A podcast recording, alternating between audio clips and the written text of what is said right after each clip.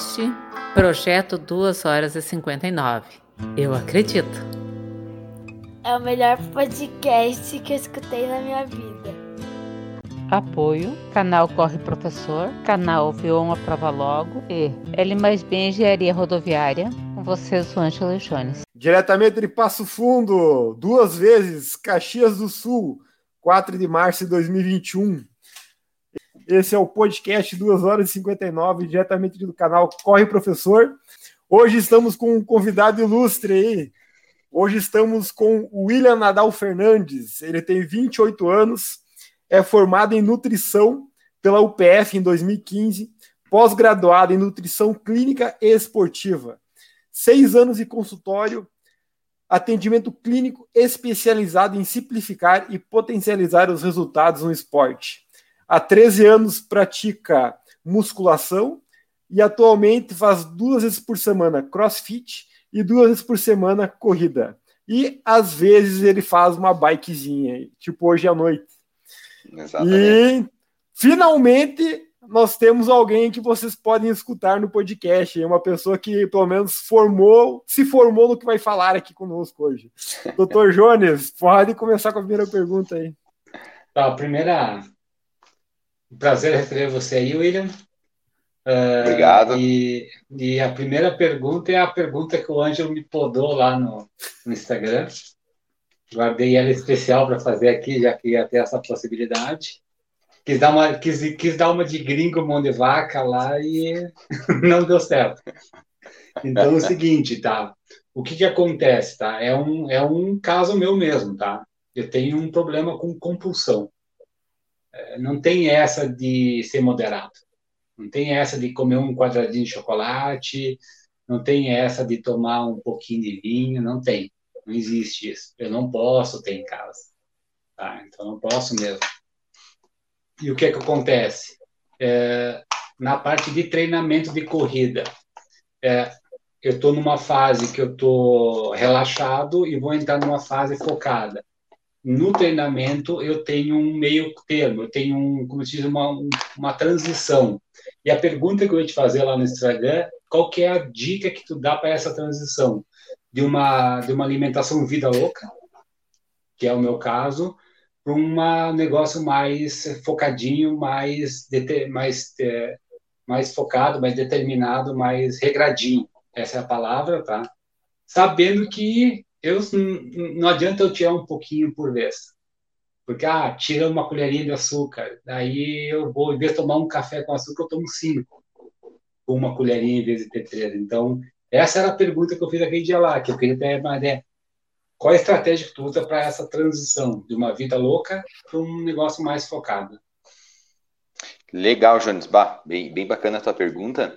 E antes de responder ela, então, primeiramente agradecer, agradecer a oportunidade e o convite ao projeto do 2 horas e 59 e o canal do Corre Professor. Obrigado a vocês aí pela oportunidade de falar, obrigado pela apresentação, Ângelo, achei sensacional. Gostei da parte do CrossFit. Acho que... Eu vou diz, chegar diz, lá ainda. É, diz muita coisa, ainda. diz muita coisa, então excelente. Então, Jones, uh, vira e mexe avisando já o pessoal, vou estar tá fazendo algumas anotações aqui, justamente para mim focar um, um, raciocínio mais legal. Gosto de, de anotar, então vira e mexe, eu estou olhando para baixo aqui. O que, que eu anotei? A primeira coisa aqui, quando você iniciou a tua fala, foi a palavra propósito. Então, eu já vou indo já no teu calcanhar, já chegar um pouco mais duro e dizer para ti que o que vai fazer a diferença entre a vida louca e a vida focada é o propósito. Certo. E esse propósito é uma questão comportamental, obviamente, que você tem que ter clareza do que você quer. Então, acho que esse é o primeiro ponto. Uh, por que, que o Ângelo disse que está desfocado agora e que darei para usar ele de exemplo? Que, porque não, às vezes não tem um propósito, ele tem um propósito abrangente, que é a corrida, que é o desenvolvimento, que é o estar ali, mas ele não tem um propósito específico momentaneamente. E, consequentemente, isso faz com que ele não esteja 100% focado. Então, o Jones Vida Louca, compulsivo, que come tudo, talvez é o Jones que não está muito claro na cabeça exatamente o que ele quer. E dentro disso também, aonde que a alimentação está inserida na vida dele, qual que é o valor que a alimentação tem dentro desse propósito maior. Certo. Então, acho que a, a grande questão para fazer uma transição entre o vida louca e o focado, o, o, primeiro, antes de tudo, como eu já falei, me repetindo, é ter clareza. O que, que eu quero? Ah, eu tô saindo desse mundo em que eu como o que eu quiser, janto o que eu quiser, peço todas as porcarias do mundo, acordo de manhã e como pão com margarina e mel e sou faceiro, e eu quero viver qual mundo agora? Ah, é um mundo, aquele talvez que eu vi uma vez só no Instagram e aquilo me deixou muito louco, eu quero começar, ou não, é uma mudança sólida que eu quero seguir. Então, para você ter esse, essa mudança realmente uh, significativa na tua vida, o melhor de tudo é sempre o acompanhamento. E daí aqui não é nem o jabá, né? Aqui é, real, é a realidade. Sim. Você tem que ter um acompanhamento uh, nutricional para você conseguir mensurar o que você faz e o que vocês têm conseguido. E muitas vezes, eu sou fã, né, faço também o acompanhamento de terapia. A terapia psicológica, cara, nossa, é, ela, ela muda a tua vida, ela, ela faz milagres acontecerem, porque ela ajuda você a encontrar esse propósito do porquê. Aí no momento que você tiver lá a vida louca, atacando o, o a barra de chocolate inteira, muitas vezes está inconsciente naquele momento. E, e alguma emoção que foi um reflexo fisiológico do teu corpo, fez com que você entrasse naquele estado. E aí é, o autoconhecimento entra depois disso, que é, tá, mas por que eu estou fazendo isso? Da onde veio esse desejo? E por que que eu estou comendo essa barra inteira que não é coerente com o que eu quero de propósito na minha vida? Não faz sentido. E é ali que começa o crescimento, ali começa a, a escolha melhor. Então essa transição, mais uma vez, na minha opinião, assim, ela é clareza no que você quer. Não, não existe um, um dia em que a mudança acontece exclusivamente. Ah, hoje acordei, sou focado. Não, não vai acontecer. Então você tem que ir criando toda uma base, uma estrutura, né? toda a parte da solidez para entender o porquê que você decidiu aquilo, né? Isso se reflete em quase que todos os âmbitos da vida, né? Sim, um cara sim. que eu, eu acho muito legal uma analogia que ele faz, que é construir a casa na areia, né? e construir a casa com a base numa rocha. A casa que você constrói na base da areia, toda hora tu vai ter que estar tá se esforçando para reforçar a casa e se esforçando muito para que ela não desestruture. E a casa que foi fixada na rocha, ela está lá parada. Ela, você não vai precisar, porque a estrutura não vai balançar. Ou seja, ela está muito claro o que você quis, em, em, no que, que você se apoia para tomar essa decisão, né? Então, por isso que eu disse, já te pegando já no, no calcanhar, já sendo meio bruto. Sendo é, bruto não... sem ser bruto. É, até porque eu faço crossfit, é. né? Então, cara, a gente é. É, é. Tem, tem, dois probleminhas, tem, todo, dois, tem dois problem, probleminhas bem, bem grandes aí com o que tu falou pro, pro gringo fazer aí, cara. Acompanhamento o acompanhamento vem junto com a questão do gastar. Aí o gringo ali vai vai se judiar ali, cara. Ali do, tu quer que ele faça acompanhamento nutricional e psicológico. Ah, o Jonas tem que abrir. Já dobrei, já dobrei os gastos dele, né, cara? Não, multiplicou por 200%, né? né Porra! O gringo tá fora dessa. Eu vou ter que. Vou sair daqui e vou comer um chocolate depois. ah, mas, William, agora, cara, vou, vou, vou eu te agradecer, tá? Muito obrigado por ter aceitado o convite aí. Uh, por vir aqui conversar com nós sobre nutrição hoje, cara. E aproveitando a, a tua, a tua fala inicial com a pergunta do Jones, que é uma pergunta bem pertinente, porque muita gente passa pelo programa que ele passa, inclusive eu passo, tu sabe disso. Mas me diga aí, cara, como é que começou essa questão de William ser nutricionista? De onde veio essa, essa paixão pra, pela nutrição, cara? De onde, onde surgiu isso? Lá, lá ah, no teu passadinho lá. Que legal, que legal. Bah, baita pergunta, né? Até é. uh, abrindo o jogo aqui para as pessoas, até estudo um pouco disso, que chama-se storytelling, né? É, você ser um bom contador de histórias e, e, e, contar qual é a sua história, até porque uhum. nisso você cria empatia com as outras pessoas, né? Em virtude de. A, a gente, como ser humano, é muito social, né? E é a hora que você se se, se, se, se, vê, se vê na outra pessoa, se vê naquela história, né, você tem uma empatia muito maior. Então, olha só, eu, na realidade, William, eu o, comecei com o meu pai, que ele trabalhava, ele tinha um restaurante de comida natural. E, e o pai, antes disso, ele, ele trabalhava na Brama, né? Do ladinho de casa até. E a Brama fechou aqui em Passo Fundo. Pai trabalhava no RH e a Brama fechou.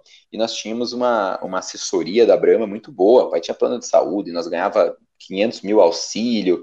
Foi uma infância bem, bem, bem legal, assim quando ele entrou na Brahma, né? Antes disso, não. Sim. E aí, uh, depois dali, ele teve vários empregos, ele ficou desempregado, ele trabalhava de garçom aqui, ali e tal. Até que uma época ele estava extremamente desestruturado na vida, e ele entrou numa sociedade de um restaurante que tinha uma ideia de ser uh, vegetariana. E isso, estamos falando ao quê? 20, 25 anos atrás. Imagina a ideia do vegetarianismo, né? Já inserida. E, e, nesse meio tempo, quando ele entrou lá com essas outras seis pessoas, cada um na época entrou com, se não me engano, a história, cada um entrou com mil reais, e eles deram continuidade nessa estrutura que já existia, mas com a ideia vegetariana, e não mais um restaurante comum, uh, eles viram que não deu certo, né? Não durou muito a ideia do 100% vegetariano. Então eles adicionaram a carne, mas trabalharam sem a carne bovina, só a carne de frango e peixe. E nisso lá abriu uma loja de produtos naturais, que há anos atrás, ninguém ouvia falar em tâmara, damasco, castanha do Pará, isso era um, né? Eu lembro que a primeira vez que o meu antigo chefe trouxe tâmaras na, na, loja foi uma coisa que disse, nossa, e ele dizia, olha só, mostrava a caixa, vem da Tunísia, sabe onde fica a Tunísia? Tipo, posso ideia de onde seja Tunísia, mas olha que legal. e daí, se não me engano, em inglês é Datilis, Datilis of Tunisia, e daí nós, nossa, que bala, né? E aí, uh, foi, foi ali que eu comecei a ter essa, esse mundo da alimentação, dos produtos naturais, e com o passar do tempo, eu, como pai, trabalhava no restaurante, o pai nos, nos, nos fazia estar muito próximo a ele nessa, nessa, juventude, né, em relação ao trabalho, uh, eu comecei a trabalhar nessa loja de produtos naturais. E aí, eu, com a minha ignorância, lá, né, com a minha jovialidade, com a minha imaturidade, eu conhecia absolutamente tudo dos produtos naturais. Tudo, entre aspas, né? E aí eu vivia aquele mundo dos produtos, de, oh, isso aqui serve para isso, aquilo ali serve para aquilo. Eu tinha um, um, um, um todo, toda uma estratégia já de venda na cabeça, conhecia todos os produtos. E aí, quando eu recebia um, nutricionista na loja, né, recebi uma, uma nutricionista, porque não existia na época nutricionista homem, basicamente, eu era curioso, né? Hoje existe, existe, existe, existe, existe. Ah, tá, beleza. É, é. é, Aí, é, eu só queria. Essa live vai pro ar, por acaso, se eu tivesse ao vivo, porque o meu pai não sabe até hoje que eu fiz nutrição. Eu não contei pra ele. Vai. Não começou a gravar ainda. Manda o link. Ah, melhor. Link depois. Porque, porque eu não falei que fiz nutrição pra ele, eu fiz, falei que fiz engenharia, essas coisas aí. Isso, isso. Mantém essa, mantém essa história aí, mantém essa história. e, e, aí, eu com a minha ignorância, quando as nutricionistas iam lá, e eu perguntava, eu era curioso, né? E eu perguntava para elas as coisas e elas não sabiam me dizer. E aí eu pensava, mas essa gente aí de nutrição não entende nada. Eu aqui eu entendo tudo, elas não entendem nada. Mas é uma baita ignorância da minha cabeça, né? Eu, eu achava que, que, que sabia muito em virtude disso. E aí eu me interessei pela área porque Cara, até hoje eu acho meio simbólico, assim, acho até meio, meio subliminar.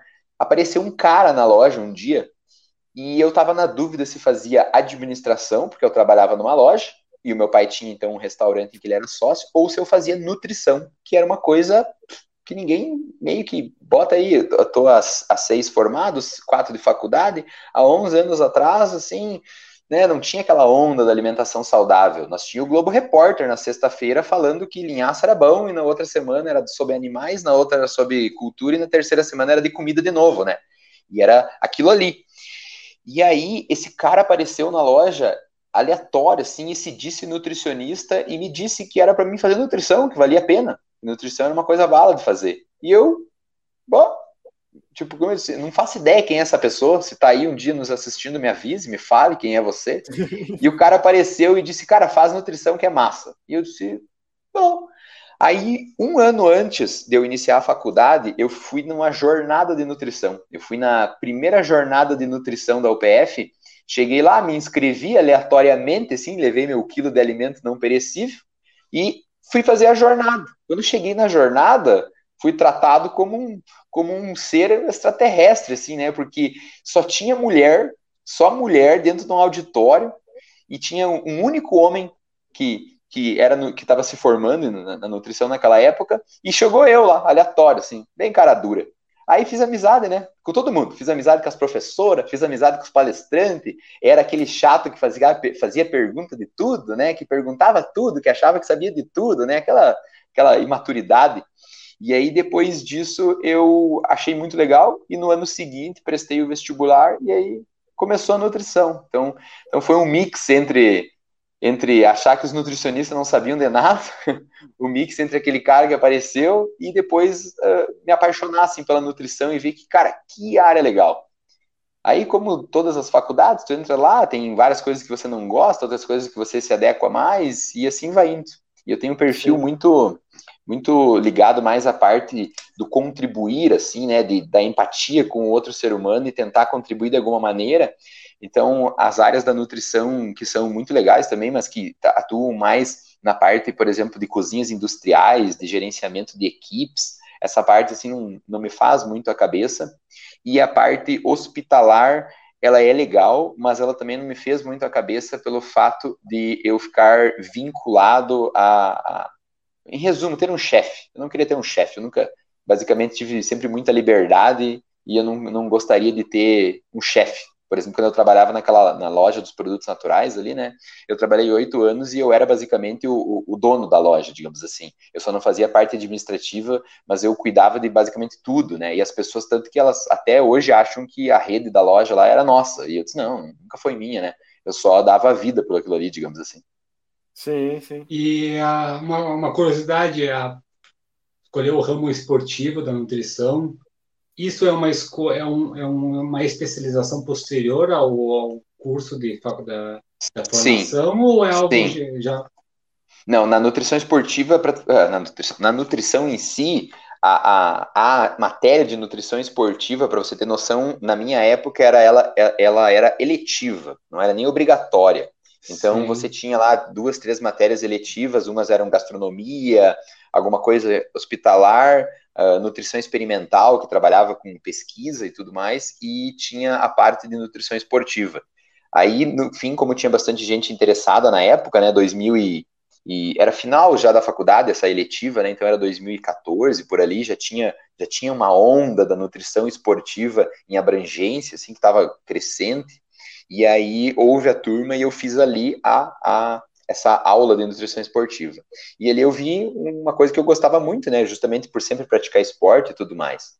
Então, quando eu saí da faculdade, eu, eu me formei no dia 15 de março, se não me engano. Na semana seguinte, eu já estava em Porto Alegre, inscrito no IPGS, que é um Instituto de Pesquisa e Nutrição, e comecei a pós-graduação em Nutrição Clínica e Esportiva já assim, de vereda, porque eu vi que é aquilo ali que eu queria, que eu gostava, e, e, e, outras coisas também conectavam a isso, né? A nutrição, ela é uma área muito feminina, né? Ela, ela vem do nutrir, do cuidar, e, e aí a parte de nutrição esportiva, eu vi uma questão econômica também interessante na época, né? Tipo, ah, nutrição esportiva, homem, então eu já vou conseguir me separar, né? De, de, Mais de um grande grupo já. É, e eu já me separar daquele grupo que é, trabalha com a nutrição, na época tinha muita nutrição funcional, né? Ah, e aí, de repente, eu disse, bom, vou conseguir me destacar mais sendo. E aí, desde então, nossa, é, uma... é bem como o Ângelo falou ali, é uma paixão daí, né? Quando você descobre o que eu falei para ti antes ali sobre o propósito, cara, a hora que tu. Eu passei por algumas fases da vida já, e quando eu entendi o propósito, qual é, cara, nossa, é, é a hora que você toma as melhores escolhas e é o focadão e não o vida louca, porque você agora tem um norte específico do que você quer e quem você é, né? Sim. Sim. Uh, William, aproveitando aí, cara, a questão da nutrição ali, de, especificamente para o que, que te, te inspira mais aí nessa paixão aí, cara? A nutrição. É um paciente que chega ali no teu consultório e fala bem assim, bah, ó, eu preciso melhorar a minha qualidade de vida. E vamos começar pela alimentação. Ou o cara chega bem louco, tipo o Ângelo, e fala: Ó, seguinte, eu preciso melhorar meu desempenho, vou começar pela, pela comida. E aí, o que, que tu acha que. O que, que te motiva mais? Sem falsa modéstia, pode falar assim: ó, o que, que, tu, o que, que tu prefere mais? Qual dos dois pacientes, ou não tem diferença para ti? Ou tu ah, compra entendi. os dois projetos da mesma maneira, assim? Tá, tá. Eu, eu, acho, eu acho que eu entendi duas coisas dessa pergunta, então eu vou, vou falar uma e a outra. É, diga aí o... o, que tu entendeu, tá. diga se está certo ou não. Tá. Não, não, eu entendi as duas e vou falar das duas porque as duas vão se encaixar. Eu acho que assim, o, o primeiro ponto do cara vir primeiro mudar a alimentação ou ele já vir treinado, para mim não muda nada. Eu não, não, não sinto assim, tipo, ah, ele escolheu a nutrição primeiro, ou agora que ele está treinando e ele percebeu que o resultado dele está limitado porque ainda falta um detalhe, então ele me procurou.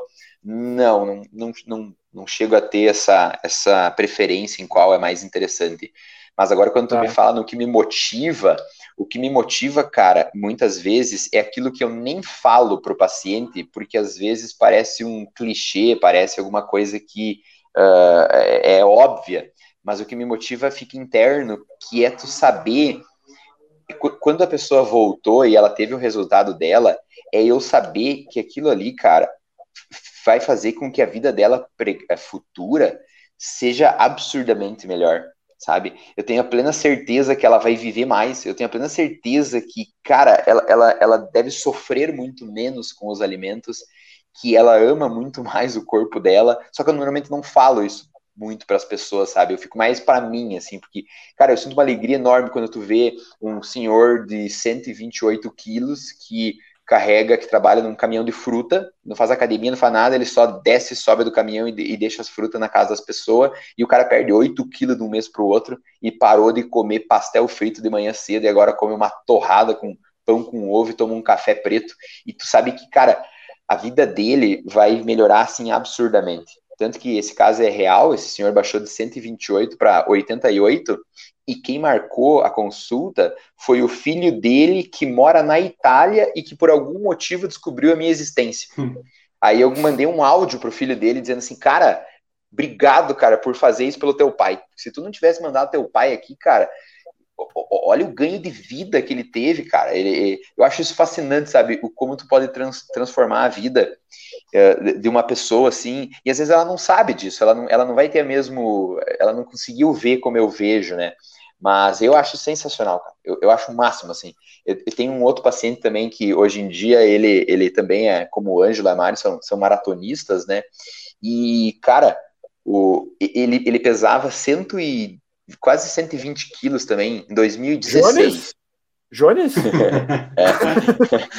e, e, e, cara, o dia que eu vi, isso já faz uns dois anos, o dia que eu vi uma foto dele com a camisa de uma prova que teve aqui em Passo Fundo, e o filho dele com a camisa Kids, correndo a prova Kids, e ele numa foto junto com o filho, cara, e ele magro, e o filho dele junto com ele, cara, eu pensei assim, puta que pariu, cara.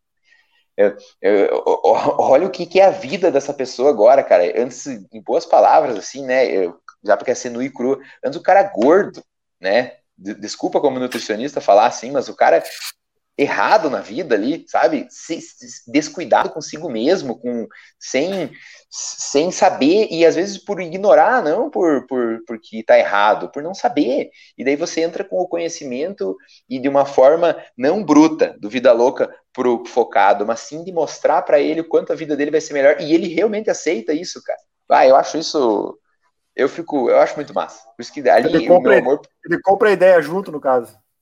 É, é quando ele entende o porquê que ele faz, né? Porque a gente na nutrição é duas coisas, né? Eu, assim como, obviamente, eu, eu vou vender um serviço, né?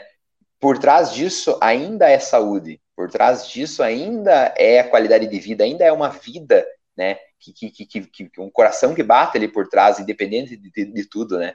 Então, eu, por mais que eu venda aquilo, eu sei que aquela venda é real, sabe? E é isso que te motiva a continuar, sabe? Esse é o que não faz tu ter vergonha de vender, de dizer, porque que eu sei que a tua vida vai ficar melhor, sabe? Tipo, eu tenho certeza disso. Tu vai garantir mais qualidade de vida. Sim, sim. Não, é até, até o pessoal me pede muito, né? Porque eu, o Anjo brincou com 120 quilos, mas não cheguei a 120, cheguei a 107, né? Uh, e o pessoal sempre pede, ah, como é que tu emagreceu, né? Daí eu falo, olha, para mim, para mim, 80% é a alimentação. Para mim, pode até ser mais importante a alimentação. Ah, mas tu corre muito. Tanto eu acho que não é verdade porque eu corro, porque nós estamos num desafio interno entre nós aqui do, de corrida, eu tô com um volume muito alto faz vários meses, tá? e eu e assim, se fosse só pela corrida, eu teria já teria começado a emagrecer muito antes. E agora nesse último mês que eu dei uma um pouco, comecei a fazer essa transição para o mais focado, que o peso começou a ceder. Então assim, não era só o exercício. Tinha que ter alimentação. E todo mundo que eu impede fala, olha, é, tu não vai emagrecer correndo. Tu pode até acelerar, ou tu pode emagrecer um pouco, mas a tua vida vai mudar se tu cuidar da alimentação. Para mim, é 80% para mais a alimentação. E aí, ele tá certo? Tá certo, ele? É, tu, tu, tu um assunto interessante. E eu gosto de pensar sempre assim, né? Eu brinco com, com os professores, meus amigos. Eu digo assim, ó, cara, tu tem que falar que 70% é a nutrição. 70%. E daí, quando o meu paciente é aí contigo, é, tu fala que é 70% a nutrição, e quando ele vem aqui comigo, eu digo que 70% é treino. Daí a gente vai fazer uma confusão mental na cabeça desse paciente, ele não vai entender assim, mas qual que realmente importa, então? E na minha opinião, ambos andam de mão dada. A, a, acho que a percepção de que a nutrição ela é mais importante que o exercício vem justamente do fator anterior, que é você corre há muito tempo, mas você não emagreceu. Você tem um alto volume de treino, você não emagreceu. Então, acho que talvez a percepção de que a nutrição é mais importante venha daí. Mas, na realidade, ambas caminham junto. E a explicação mais plausível para você não emagrecer é. Vou começar contando uma história que é super comum dentro do consultório. Esse cara, que nem você falou, que chega lá, que já corre altos volumes de treino e mesmo assim ele é gordinho, ele ainda não emagreceu, é fatível por um, por um seguinte motivo. O teu metabolismo ele é determinado né, pela quantidade de massa magra que você tem. Então, o que, que acontece, né? Você come X calorias, você tem uma res, resposta hormonal, acaba cada vez que você come, você tem X calorias e você tem uma quantidade de, de gordura que já está no teu corpo. E o corpo, ele se adapta muito bem. Ele tem uma adaptação muito bem. E ou se, ele se adapta a tudo que você fizer. Então, você tem essa quantidade de X de massa muscular no seu corpo. Todas as vezes que você corre, o teu corpo já está adaptado. Então, ele consegue produzir energia suficiente para você fazer uma alta carga sem necessariamente ocupar toda a sua gordura. Então, se você come é. sempre a mesma quantidade de caloria, né, come as mesmas bobagens, se você não fez dieta nenhuma, e você vai conseguir correr um monte, vai, porque teu corpo se adapta àquilo ali, independente do peso que você tiver, se você tiver 120 ou se você, se o teu corpo conseguir se adaptar, se as outras articulações conseguirem aguentar, você vai se adaptar. Então, se você quiser perder a gordura, você tem que dar um jeito é de fazer com que aquela gordura que está no estoque seja metabolizada também. Aí começa a ficar mais difícil, tá? Mas como é que eu faço então? Se eu corro altas cargas e eu não emagreço? Aí entra a nutrição, aí entra os 80% que você vê como mais importante, porque no momento que você aí restringir um pouco o alimento, acertar qual alimento, qual a resposta hormonal que ele causa no teu corpo, aí tu começa a emagrecer. Porque aí você fez uma. De... Tu acabou de matar a outra pergunta que eu tinha aqui. É. Pô, meu, tá dando spoiler de pergunta aí, né? Boa. Assim a pauta termina rápido, rapaz. Não, até vou, já, já, vou, já vou engatar a pergunta e já, já conclui, tá? Engata que eu continuo. A minha tá? dúvida é sempre assim, ah, o pessoal fala, o pessoal fala, não sei se é verdade, que uma grama de gordura tem 9 calorias, não sei se é verdade, se é esse valor mesmo, e uma grama de carboidrato, de proteína tem 4. Não sei se são esses valores, tá? Pega calculadora aí, William. O corpo, show, show. O corpo, o corpo enxerga da mesma forma, ele sabe que está vindo da gordura, ou ele vai lidar diferente, ele vai, depende do, do horário que eu estou comendo, do, ele vai saber o que usar. É isso, ah, é, vou medir tantas calorias, mas se eu comer 100 calorias de carboidrato e 100 de gordura, o efeito para mim é o mesmo? É essa minha que estava encaixando essa, aí. Essa é a mais legal de todos de responder. Essa aí vai ser o caminho metabólico que a gente pode fazer aqui, o mais legal de todos. Então, nós vamos chegar lá e vamos falar disso aí. Então, finalizando ali, se você hoje corre 21 quilômetros, né, e você tem os treinos todos super altos aí, e você não está emagrecendo, né, é porque a quantidade que você come e a quantidade que você gasta tá igual.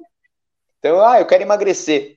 Ótimo, você tem que comer um pouco menos. Aí a nutrição se torna extremamente relevante, acertando o que comer, quanto comer, para que nessa redução, mesmo assim, você tenha desempenho. Que uma das perguntas ali que alguém fez antes era, era alguma coisa relacionada a, a você, eh, como é que é? Emagrecer até antes da, da prova pode ocasionar perda de rendimento, né? É, é, é óbvio, é óbvio, se ficar sem comer não é vantagem. Então é por isso que você tem que acertar quais alimentos em quais momentos. Então eu posso muito bem te nutrir pré e pós-treino, não falando em prova, assim, em treino, pré e pós, e no resto do dia tirar a tua comida. Aí tá garantido, aí consequentemente, não tirar entre aspas, né? Então você consegue resultados melhores acertando o que comer. E outras vezes o que falta é mais massa magra. Aí entra aquela briga tremenda né, entre o corredor e o praticante de musculação, que o martelo essa tecla com o senhor Laranjinha ali, né? O senhor, saber, o senhor Ângelo. Vai cair, vai cair a live, vai cair a live. E, e, às vezes o que acontece é que você não tem massa muscular suficiente para degradar aquela gordura. Esse que é o X da questão muitas vezes também, porque a, a gordura ela é um substrato energético. Ela, tem, ela é energia em potencial guardado. E ela tem que ser metabolizada em algum lugar. A gordura simplesmente não desaparece do corpo. Então, quando você está se exercitando, há uma demanda de gordura. Daí eu vou entrar na próxima pergunta que você me fez. Essa demanda de gordura, ela vai ser encaminhada para dentro do tecido muscular para você produzir energia a partir dela. Perfeito? Só que se você não tem muita massa muscular também, você tem uma certa limitação na queima da gordura. E como eu disse, ela não pode desaparecer ou ser metabolizada em qualquer lugar, ela não metaboliza sozinha. Ela tem que ser, entre aspas, queimada, né? Essa gordura que está em estoque. Aí esse processo exige músculo. Então, por isso que o pessoal fala também, ah, quanto mais massa muscular, melhor o meu metabolismo, então eu fico mais magro. Então, musculação emagrece mais, porque assim, tendo mais músculo, eu metabolizo mais gordura. Não necessariamente também. Não necessariamente também. É uma questão, tudo na realidade é de entender você e organizar todo o teu treinamento e a tua comida para você. Ou seja, aqui eu larguei uma bomba, né? Porque não disse nada com nada. E é bem isso não. mesmo. O, o então, correto é a então, individualização. Então, em vez de tu queimar a gordura, o teu corpo vai acabar te tirando o rendimento. Ele vai, Quando? em vez de tu fazer... Se não, tu, tu, rolando assim, ah, tu tem que ter massa magra para poder queimar gordura. Isso. Não adianta tu ter gordura que vai queimar. Então, assim, então tu tá, tu, em vez de tu tá dando 100% que tu poderia dar, como teu corpo não consegue queimar a gordura, ele vai te reduzir tua intensidade com uns 80% e vai entrar em equilíbrio. Então, em vez de tu conseguir chegar naquele pico de 100%, tu realmente vai reduzir tua intensidade, porque tu não consegue queimar a gordura que tu precisaria. É mais ou menos essa a analogia? Mais ou menos essa vibe aí, porque é, é, é mais ou menos por aí, mas isso também vai depender do que você comeu pré-treino, de como é que tá a tua glicemia no sangue, né? Então, ah. tudo é meio que um, um depende. Mas o que dá para deixar, acho que mais claro para as pessoas é o seguinte, se você hoje tem alto volume de treino e você não emagrece, é porque alguma coisa não está legal na tua dieta ou porque você não tem muita massa muscular. Então, talvez seria interessante reduz um pouco a carga do treinamento de uh, aeróbico, né, a parte de corrida, e insere um pouco de musculação, que ganhando um pouco mais de massa magra, consequentemente você metaboliza melhor a gordura. E as pessoas muitas vezes têm aquela, aquela, aquela crença de que, meu Deus, se eu ganhar músculo, eu vou ficar pesado e a minha corrida vai ser pior. Cara, eu não sou nenhum exemplo, mas eu sou meio que uma prova contrária disso aí, né, Ângelo? Eu peso 91, 92 quilos, cara, e, e, e, até a gente brincou esses dias, né, Jones? Eu, tô, eu corro, tudo bem que eu corro pouco, mas eu corro 6 quilômetros aí num, num pace baixíssimo, teoricamente, né? É, 4, é. Cheguei, cheguei a fazer 4,36 na segunda corrida depois de um ano e meio. Por quê? Porque os meus músculos da minha coxa são uns monstrangos desse tamanho, assim, ó, porque eu faço muita musculação, então eu tenho muita potência. Então é óbvio que para 5 km eu aguento fazer um pace baixo. Agora para 10 não, pode ter certeza que não, porque aí entra a parte aeróbica, que eu não tenho tanto, que daí eu estou desenvolvendo Sim. cada vez mais. E, e, aí que entra o X. Então, tu vai conseguir emagrecer muito bem se tu tiver um pouco mais de massa magra também. Ou seja, é um equilíbrio. Não existe a corrida é melhor para emagrecer ou a musculação é melhor para emagrecer. Não existe essa, essa distinção. Faz isso que é o melhor. o melhor é aquilo que é bom para ti e que você consegue fazer. Essa, essa, é uma coisa clássica que as pessoas têm que ouvir, assim, porque a gente acha, ah, porque o fulano fez assim, de emagreceu, deu certo. Não, cara, o melhor é, é você, você, o que, que dá certo para ti? Mais musculação, mais corrida, né? Por exemplo, eu, William, agora eu quero, eu, ultimamente eu tô querendo emagrecer um pouco.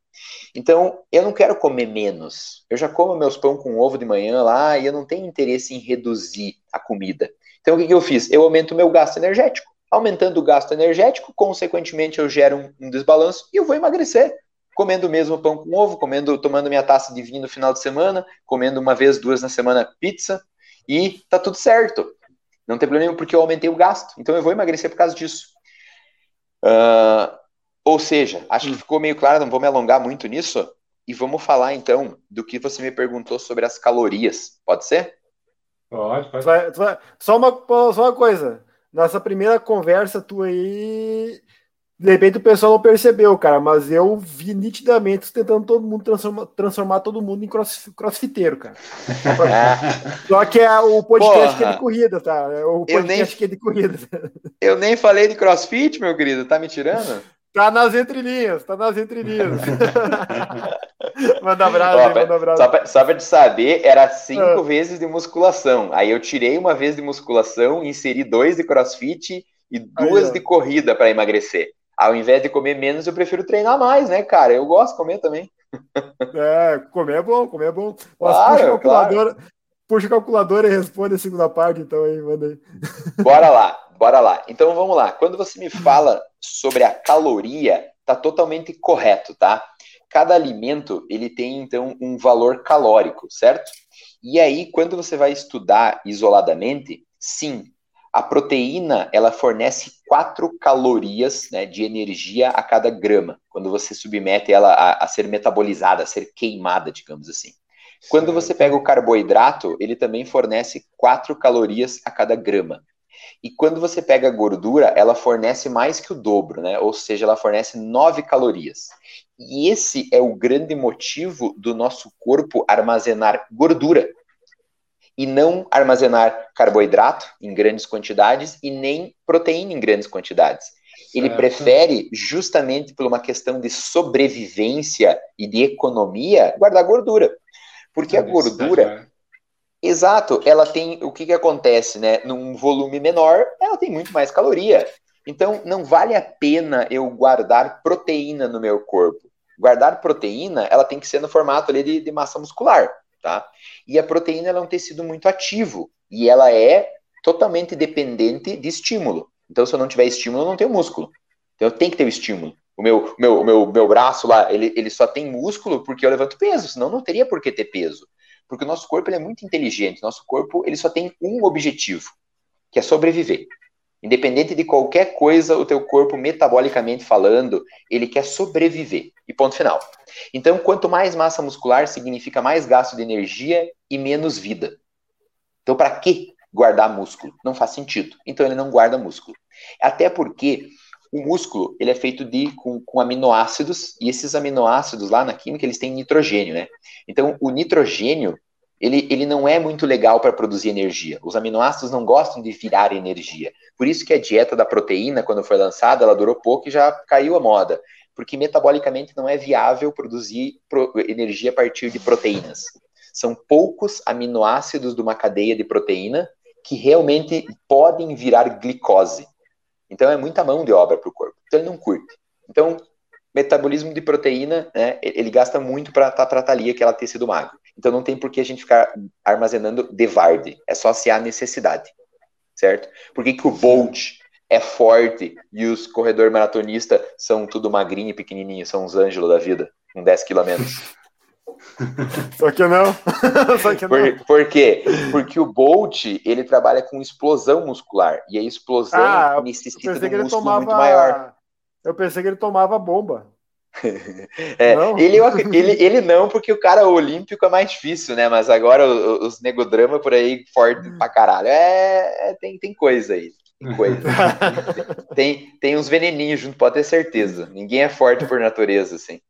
Mas então, esse cara ele precisa de músculo porque é uma adaptação ao que ele faz. O nosso corpo sempre se adapta ao que a gente faz em busca da sobrevivência. Teu corpo não entende que tu levanta peso na academia para ter um bíceps bonito e segurar a cerveja na balada fazendo assim. Ele não entende isso. Ele entende que existe uma necessidade. Então ele vai tentar se organizar para garantir aquela necessidade que é levantar pesos, né? Então por isso que tu pega um cara que, que é pedreiro, que vive de pão e coca, e o cara é forte mesmo assim. Pô, o cara come pão e coca é forte, mas sim, porque ele tem necessidade, tem estímulo, o corpo dá um jeito de garantir aquilo ali. Certo? Então, Bacana. Isso aí, carboidrato o corpo guarda no corpo, mas ele guarda em doses pequenas. Por quê? Porque o carboidrato eu preciso, eu preciso que quando ele seja armazenado, ele retém líquido junto. Então, ao reter líquido, ele se torna meio inviável de você guardar muito, porque ele retém líquido. Porque o carboidrato ele precisa ser guardado quando você pega uma molécula, de, você pega um, um, pão, você comeu o pão, ele tem carboidrato. É, os carboidratos são ligações químicas várias, assim. O corpo isola a glicose, né, que é um dos carboidratos. Ele pega essas moléculas de glicose dentro do corpo e ele vai transformar num negócio chamado glicogênio. O glicogênio nada mais são do que várias moléculas de glicose juntas. É uma forma de armazenar o carboidrato.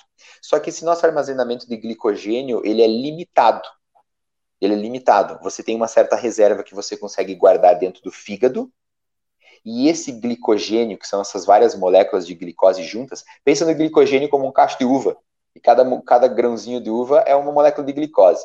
O corpo mantém esses cachos de uva guardado dentro do fígado, uma quantidade X, e mantém uma outra quantidade dentro dos músculos, que nada mais é do que uma reserva de energia rápida e prática. Porque quando você me falou lá sobre os gastos das calorias e tudo mais, cada nutriente tem uma velocidade de absorção e uma característica de uso dentro do corpo de acordo com a intensidade do que você está fazendo. Parece tudo muito complexo, mas vou tentar deixar mais fácil de entender. Se você, para você fazer um movimento rápido, por exemplo, empurrar, saltar, fazer qualquer coisa que envolva a tua defesa ou você precisa se movimentar muito rápido, sair da inércia, o corpo usa um determinado tipo de energia. Para você fazer isso durante 20 segundos, ele usa outra determinada energia, outro nutriente em questão. E para você ficar duas horas correndo, ele usa outra determinada fonte de energia para garantir que você consiga fazer o determinado exercício. E isso é totalmente dependente da intensidade do que se faz. Ou seja, um exercício muito intenso ele não consegue ter muita uh, longitude, ele não consegue ser muito longo, ele vai ser curto, sempre. Porque a intensidade é muito alta que o corpo não vence produzir energia. Então a tua intensidade vai cair. Até porque você teve pequenas reservas para aquilo ali. Que daí entra aquele carboidrato que eu estava falando. O corpo tem essas reservas dentro dos músculos e dentro do fígado. Cada uma é muito específica. No fígado, ela serve para manter a tua glicose estável no sangue. Então você está aqui, nós estamos aqui sem comer e tal. O que te mantém com a glicose estável para você não ter uma hipoglicemia é o glicogênio armazenado, armazenado dentro do fígado. E quando você está se exercitando, você tem glicogênio dentro dos músculos. Então, logo que você começa, você tem energia suficiente. Aí eu já posso responder uma outra pergunta. Eu posso treinar em jejum, então, William? Pode treinar em jejum. Só que se você treinar em jejum e comer uma restrição calórica, tiver uma restrição calórica muito grande durante dias na tua dieta, mais os treinos em jejum, em jejum pode ter certeza que o teu rendimento vai cair, vai cair absurdamente, porque você tem uma reserva energética de glicose dentro do corpo muito baixa. Agora você saiu hoje, vai treinar em jejum, teu corpo vai se virar, ele vai aguentar e vai dar tudo certo, não tem problema nenhum. Mas isso ao longo prazo não vai ser interessante. Então tem dias que eu acordo atrasado lá e o meu treino é às seis da manhã, eu como. Outros dias eu não como. E mesmo assim meu rendimento é quase que igual. Porque o que vai determinar também meu rendimento está relacionado à minha glicemia no momento que eu acordei e quanto de glicose eu tenho disponível no sangue. Pergunta. Per pergunta. Ah. Levando em conta aquele exemplo que tu deu do cara que vai lá e levanta peso para fazer o bíceps bonitinho, mas para o corpo é só questão de se adaptar. Agora vem a. Vou te perguntar em relação ao que tu falou agora, que é a longo prazo o, o jejum ele não. É, como é que é? Como é que tu falou ali? O jejum não. ele não, não é benéfico é, não vai, corpo. É, não vai ser interessante. É, não vai ser interessante. Mas o corpo também não vai se, adap se adaptar com isso? Ou ele, Sim. vai demorar mais, vai demorar muito mais, é, né? Porque, não, mas vai se adaptar ou não? Não, porque uma hora vai faltar o combustível, entendeu? Se você alimenta muito pouco e dá pouco nutriente, a adaptação não vai acontecer. Então você pode treinar em jejum desde que no decorrer do resto do dia você também não tenha uma restrição. Então eu treinei em hum. jejum, mas depois do treino eu comi três bananas, três ovos e depois no almoço comi 150 gramas de arroz e 200 de carne. Você recuperou teu glicogênio muscular porque você ah, deu carboidrato tá. para teu corpo. Então quando você treinar em jejum no dia seguinte, vai conseguir de novo, tá tudo certo. Entende? Ah, não, porque no decorrer do dia tu, tu se alimentou é, normal. Isso, o problema é se você o tem uma. é só pré-treino, no caso. É, o problema é se você tem uma restrição somada de um, de um treino em jejum. Aí sim a tendência é que você vá perdendo rendimento com o passar do tempo. Então tem. Por isso que na nutrição é tudo um depende. É, eu posso treinar em jejum? Pode. Até é interessante você fazer treinos de uma metodologia diferente, muitas vezes, porque você gera adaptação para o teu corpo. E ele vai se adaptar e isso vai ser legal para ele. É benéfico ele ser submetido a adaptações. Isso, isso, é, isso é interessante também. Tu pode até muitas vezes comer que nem um animal e sair pesado pra caramba e mesmo assim tentar treinar. Justamente para o teu corpo aprender a fazer um esvaziamento gástrico melhor. E, e, tudo é treinar o corpo, de alguma, momento, de alguma forma treinar. Porque tudo já foi descrito na nutrição, isso é a parte mais legal. Já está descrito como é que é uma vida comendo muito carboidrato, como é que é uma vida restringindo total carboidrato. Né? E aí, quando tu vai ver um, um, um, um professor já que está num nível assim, uh, hardcore, digamos assim, de conhecimento, que já tem muito artigo publicado em nutrição, ele fala isso: é treinar o atleta para todos os tipos de situação. Então, você treinar ele bem alimentado, mal alimentado, em uma semana toda errada, outra semana fazendo tudo com superávit de calorias e tudo mais, treinar ele com restrição de sono, é você fazer tudo que é tipo de coisa para você deixar aquele corpo mais adaptado possível. Porque o nosso corpo, como eu disse, ele é adaptado a sobreviver. Então ele vai fazer de tudo pela sobrevivência. Ele vai fazer de tudo para garantir que você não morra, que você não desmaie, que você não, não venha a, a perder tua consciência, né? Ele vai dar um jeito. Ah, eu acho que eu tô fazendo isso aí, sem, sem te falar, então. tô fazendo de tudo para ele se adaptar.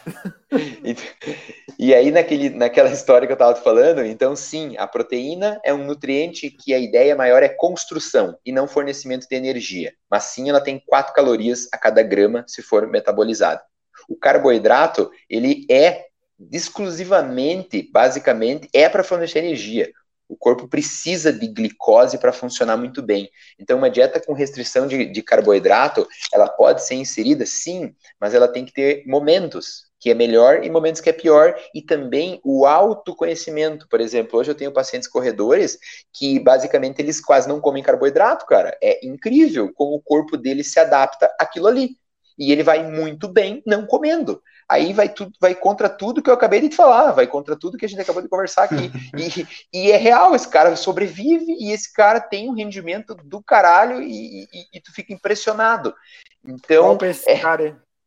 Oi? Qual que é o pace desse cara? então, então tem, tem tudo isso em jogo, né? Que é a individualidade biológica. E voltando lá para a gordura, a gordura sim, então ela tem 9 calorias e ela é uma baita de uma reserva de energia. Por isso que a gente guarda tanta gordura e é tão fácil a gente estar tá acima do peso, porque o corpo ele não refuga energia. Então toda vez que você comer algo, ele vai guardar. E uma coisa interessante que é legal de saber é que todo o excesso de nutrientes, independente qual for, ele vai virar gordura se ele está em excesso. Então, se você comer muita proteína, o corpo vai metabolizar ela, vai transformar ela em glicose, aqueles aminoácidos, vai transformar em glicose. Essa glicose, se já estiver em excesso, porque você está comendo muita, muito açúcar também, ele vai metabolizar e transformar em gordura. Então, todo o excesso vira gordura, mas a gordura não vira nenhum dos outros. E aí entra o X da questão. Como. Eu vou fazer uma pergunta, Jones, agora, a mais legal de todas. O Ângelo, se o Ângelo não souber dessa, o Ângelo caiu o conceito, né? Mas eu vou perguntar pro, pro Jones se o Jones está Se a pergunta é pro Jones, eu não vou responder. Tá bom. Mas, Sai bem. Mas, Sai bem, né? ver. mas se tu souber, eu quero que tu faça um positivo. É, é, a, a, questão é como, como que a gordura, então, né, sendo esse nutriente aí que e, e o corpo gosta para guardar energia, energia em potencial, como que ela sai do corpo, Jones? Como é que a gordura, por onde a gordura sai? Porque se a gordura existe, ela tem que ser metabolizada e ela tem que ir embora para algum lugar. por onde Sim. a gordura sai do corpo? Posso, posso falar? Mas, eu, acho que é pela, eu acho que é pela respiração. Pela respiração. E o Ângelo? Eu já fiz positivo, não vou responder. Não. É que eu ouvi alguém falar, eu ouvi, não sei nem se foi você que falou em alguma algum stories. Eu sigo o relator, é, eu sigo o relator. É, alguém ah, falou.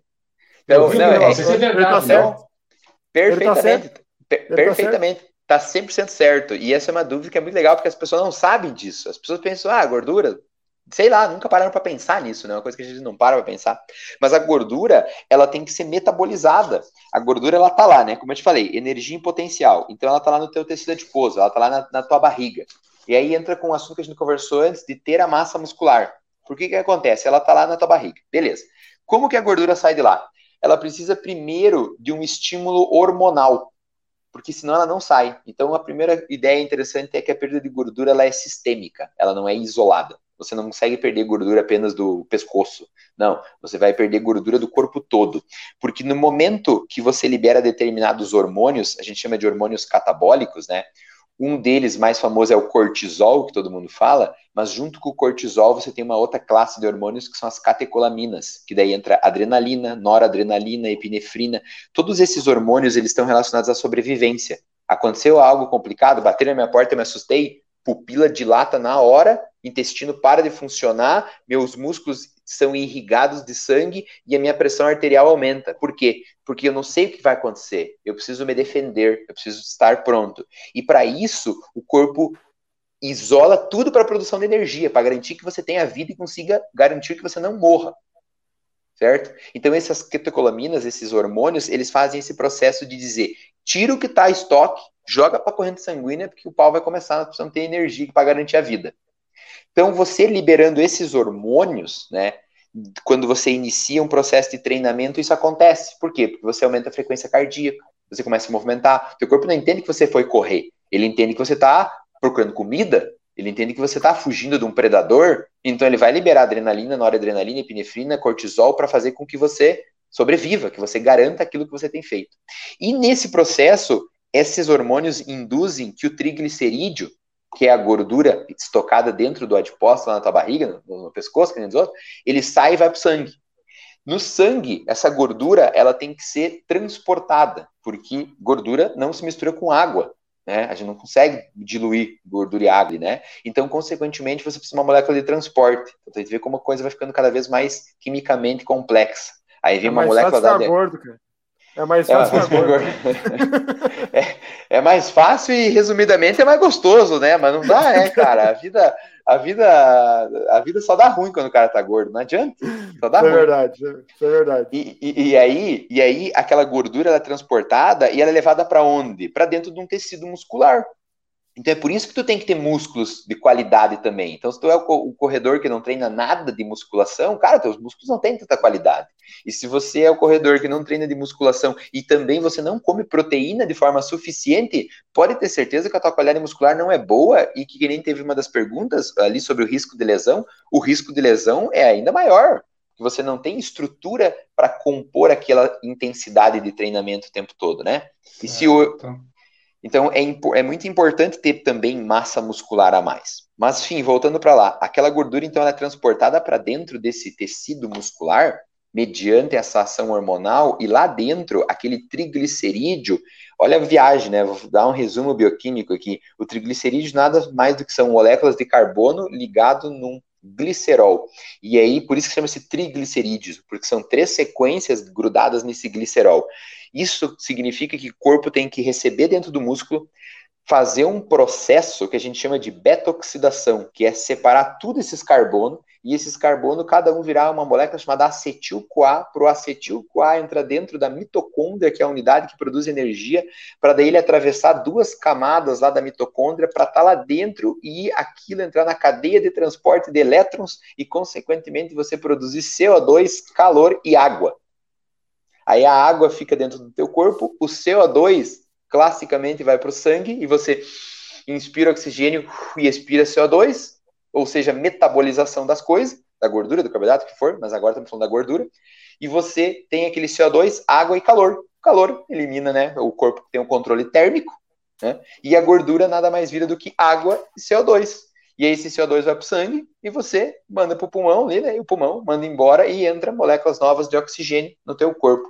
Então a gordura ela é metabolizada dentro dos tecidos, ela não desaparece, ela não sai pela urina, não sai pelas fezes, não sai por lugar nenhum, não sendo a não ser pela respiração. Então, cada cada baforada que tu dá aí, tu está mandando embora alguma metabolização de nutriente. E aí pode ser carboidrato, pode ser proteína, quanto pode ser gordura. E aí a questão é, o que que demanda então se o meu corpo está usando carboidrato, proteína ou gordura? Aí entra outra chave junto daquela pergunta. Essa pergunta tem uma resposta longa, que é a questão qual a, qual a intensidade do que eu estou fazendo? É uma intensidade alta, média ou bem baixinha? Que intensidade é o que eu faço? E aí, de acordo com a intensidade do que você tem feito de exercício, o corpo metaboliza determinados nutrientes. Nesse momento, vamos esquecer a proteína, porque a proteína não gosta de ser metabolizada para virar energia. A proteína gosta de ser músculo, gosta de ser qualquer outra coisa, menos gosta de ser unha, de ser cabelo, mas não de ser metabolizada como fonte de energia. Então, basicamente, você tem três nutrientes que estão envolvidos no processo de produção de energia. Um é chamado de creatina fosfato, que é o ponto de partida. É o que o Bolt usa porque ele corre em menos de 9 segundos, tô certo, Ângelo, ou não? É, isso aí. 9 segundos? Então é, ele base... 8,56 é o recorde, se não me engano. Então, cara, ele não. Ele só usa creatina fosfato. É quando uma molécula quebra, libera fosfato e tu tem energia na hora. Ela serve para quê? Para sair da inércia, para a gente ter o primeiro movimento, para pular, para levantar, para saltar. E ela dura em torno de 8 a 9 segundos. É mais ou menos por aí. Então, essa é a tua primeira forma de usar energia quando você está em inércia. Estou em inércia, levantei, comecei a caminhar, você usou creatina fosfato. Logo que a creatina fosfato reduziu, porque ela é um trifosfato de adenosina, ele quebra e sobra um fosfato, você tem boom energia. Tanto que por isso que as pessoas suplementam creatina para ter mais explosão, para carregar mais peso na academia. E ela pode também ser usada muito bem para o treinamento de corrida, com certeza, porque você treina tiros também na corrida, você tem treinos de explosão, o teu corpo precisa disso, né? Essa é a primeira maneira. A segunda maneira, o corpo começa a usar glicose. E aí essa glicose é o quê? Aquele glicogênio dentro do músculo ou a glicose que está dentro do teu sangue. Né? Mas a glicose no sangue normalmente é para manter tua glicemia estável, para você não ter uma sensação de fadiga e desmaiar e cair, qualquer coisa do gênero, né? Então a glicose que vai ser usada lá dentro do músculo é aquela que está lá dentro do músculo já no formato de glicogênio. Então é a nossa segunda fonte, porque ela ainda é rápida. O corpo pega uma molécula de glicose, transforma ela numa molécula menor e você, bum, tem energia. Só que também tem um ponto interessante. Nesse processo em que você quebra glicose na molécula menor que eu falei que chama-se piruvato, você tem a produção de íons de hidrogênio. E esses íons de hidrogênio, eles acidificam o teu uh, ambiente. E isso faz com que você tenha uma queda de potencial. Então, se você pegar lá na tua corrida e no sprint final dela, né, numa prova, você dá o teu máximo, dá o teu máximo, como essas vias metabólicas que eu estou falando é uma forma didática de falar, mas na realidade tudo isso meio que acontece ao mesmo tempo, você às vezes está usando creatina, às vezes está usando glicose, às vezes está usando gordura durante todo o processo, no sprint final, você está usando glicose de novo, porque você dá o teu máximo. Se você lá dando o teu máximo, quando você chegar, você simplesmente parar e sentar no chão, cara, tu vai ou desmaiar ou tu vai começar a vomitar. Na hora. Hum, porque você, por... você, você acidificou tanto o meio, porque a intensidade foi tão alta, que você, consequentemente, o teu corpo ele vai entrar num estado que diz assim, para que você não aguenta, você vai morrer se você continuar assim. Nós precisamos de uma intensidade menor para garantir que você continue sobrevivendo. Então ele vai, ele vai bugar, ele vai dar, porque acidificou demais o meio. O ambiente ficou muito ácido. E é esse mesmo ácido que é bom, porque ele sinaliza lesão dentro do tecido, porque ele é um ácido. Aí, consequentemente, o cara que treina muita musculação e produz muito disso porque ele está no exercício de alta intensidade e curta duração, vai induzir mais anabolismo também. E no teu caso, como corredor, também vai induzir o quê? Mais anabolismo, mais pressão de músculo. Por isso que correr também dá músculo. Até um certo ponto. Até um certo limite. Porque não existe, depois de um tempo, muito mais sobrecarga. A sobrecarga é sempre a mesma. Do teu peso, do teu corpo, da tua potência na panturrilha. Não existe uma sobrecarga a mais. Diferente da musculação que eu consigo induzir qual vai ser a resistência que eu vou ter. Show de bola, cara. Por isso que alguns corredores de, de, de pista vomitam após devido ao esforço muito forte, então. Sim, muito forte, final, muito forte. Tu quer fazer esse teste? Experimenta uma hora. Né? Pega, pega lá e, e, e, e, tu tá no zero, assim, chega lá no. Falei não, William. Na, chega na pista. Não, mas faz, faz que é legal. Chega na pista, assim, parado, tenta ficar cinco minutos em relaxamento. Aí de repente tu levanta e, sai correndo. E, bota o Strava gravar ali pra tu ver como é que vai ter o rendimento. E sai correr alucinado, alucinado, como se tivesse um cachorro correndo atrás de você. E ver o quanto tu ia até o teu extremo limite. E quando você chega no extremo limite, para. cara, tu vai deixar o ambiente ácido, ou tu vai desmaiar, ou tu vai começar a vomitar. então não é legal também. É melhor fazer isso acompanhado de algum adulto. algum adulto, boa.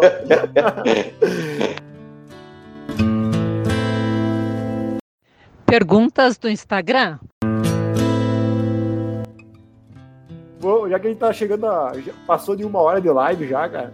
Vamos, vamos para as perguntas que o pessoal mandou para nós aí do Instagram, tá? Não sei Olá. se o Jones tinha mais alguma aí, daí deixa eu Não, não, não. Pode meter tá. Tem uma Pera que aí, eu vou. Ah, é, eu vou ser mais sucinto também, vou ser mais sucinto para nós dar um tchau. Tá, beleza, para responder todo mundo, então. É. Seguinte, aqui tu já meio que respondeu algumas, tá? Mas se quiser complementar mais aí, fica à vontade. O Ruflis Moraes perguntou sobre a questão do pré-treino, se ele é obrigatório ou não. Tu já falou que não é obrigatório, né? Mas qual que é a tua opinião como nutricionista? O melhor é ir em jejum mesmo ou é indiferente? É, vai depender do, da, que a gente falou, da alimentação do dia inteiro, na verdade.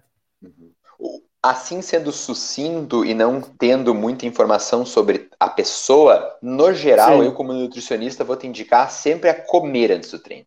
Nunca fazer em jejum. Nunca fazer em jejum.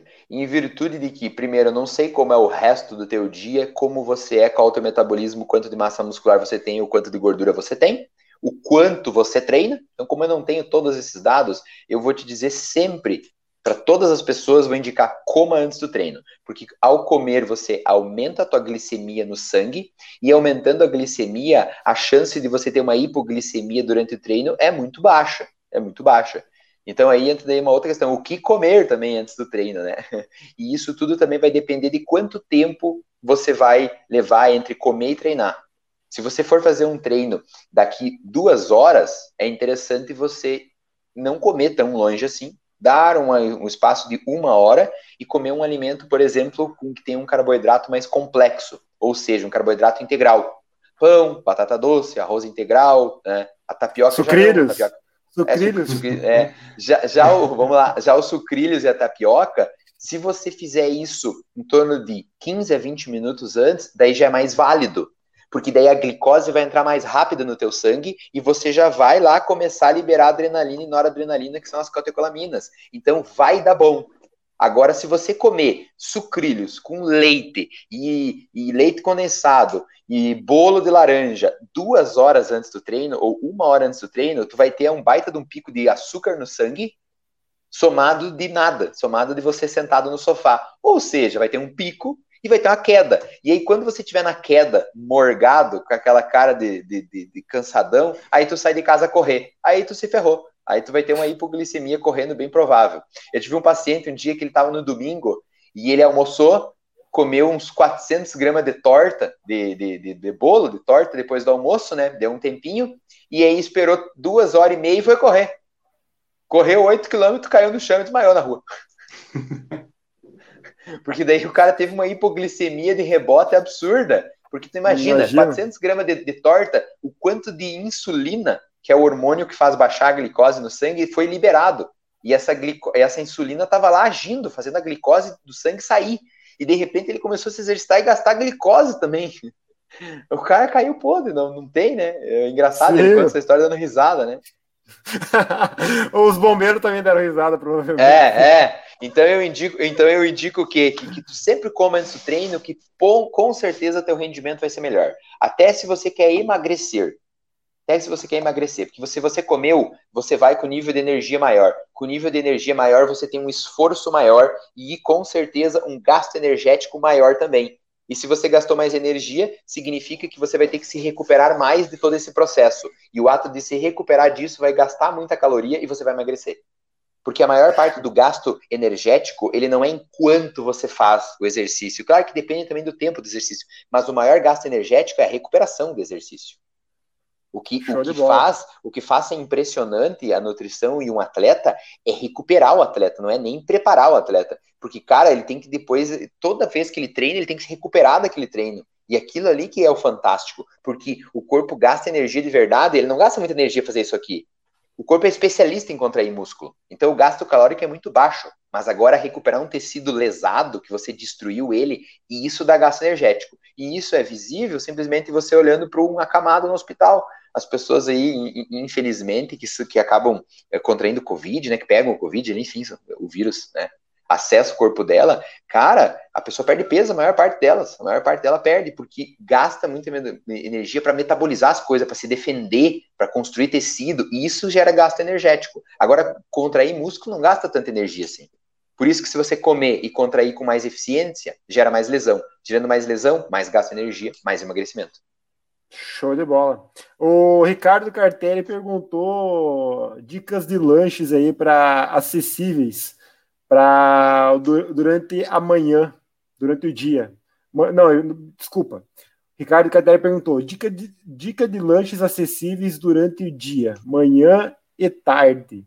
Maravilha. Diga, acess... é, diga um é, para manhã e um para tarde, é, para alegrar o, o piá. É, o, o, acessível, eu não sei se é acessível financeiramente ou acessível de fácil de comer, né? Então, deve ser o prático, deve ser o prático. É o prático, né? o, é, o, o piá tem é mascada, que, o piá tem mascada. É, ah não, se ele, se ele tem a mascada, o lanche acessível, cara, hoje em dia o, a bebida láctea ou o iogurte proteico que o pessoal fala é top. Então tu pega lá, por exemplo, um IoPro da vida, 25 gramas de proteína, se eu não me engano, não tem nem 17 gramas de carboidrato, é um baita de um lanche, você garante proteína, garante carboidrato. Um outro lanche prático, a, a própria famosa fruta com castanha. Por que, que fruta com castanha é tão legal? Porque a castanha é virada em micronutrientes e as frutas também. Então, está contemplando o teu, teu corpo com uma qualidade nutricional imensa comendo fruta e castanha. E se você adicionar uma dose de whey nessa fruta e castanha, melhor ainda. Aí tu garantiu gordura da, da castanha, carboidrato de ótima qualidade da fruta e mais a proteína do whey protein. Então, whey, fruta e castanha é um baita de um lanche da tarde, da manhã, assim como a, o Whey Pro é uma baita opção, assim como hoje em dia as empresas vendem uns salgados proteicos muito bons que você compra hoje de frango com batata doce e é maravilhoso, o sabor é excelente e você tem carboidrato de boa qualidade e proteína de boa qualidade de uma forma prática, fácil, sem ser fedorenta e muitas vezes você come ele frio. Então, isso aí são ótimos lanches, assim como você comer uh, apenas castanhas também e tomar um iogurte, às vezes normal, cara, já garante ali 6, 7 gramas de proteína e já deixou de comer uma bolacha, de comer uma granola, que às vezes é só carboidrato. Mas uma bolacha recheada é boa, né, Jones? Fala a verdade. o, o, corredor de vidro, é lá da Bahia esse cara, tá? O corredor de vidro, é. lá de Salvador. Pergunta: correr em cetose ou repor carboidratos? O que, que tu acha? Cara, cara, com certeza repor carboidratos, teu rendimento vai ser maior. É. E como, como estamos sintetizando as coisas, comendo é muito mais vantagem. Porque quando tu me fala correr, correr em cetose, é a mesma ideia do correr em jejum. Só que a cetose é um estado em que o corpo já está há tanto tempo em jejum que quando ele metaboliza a gordura para sobreviver, ele produz corpos cetônicos. E esses corpos cetônicos, eles também são aceitos pelo sistema nervoso central para você se manter vivo. Então, o nosso cérebro, na real, ele trabalha exclusivamente com glicose, vírgula, se houver necessidade de corpos cetônicos.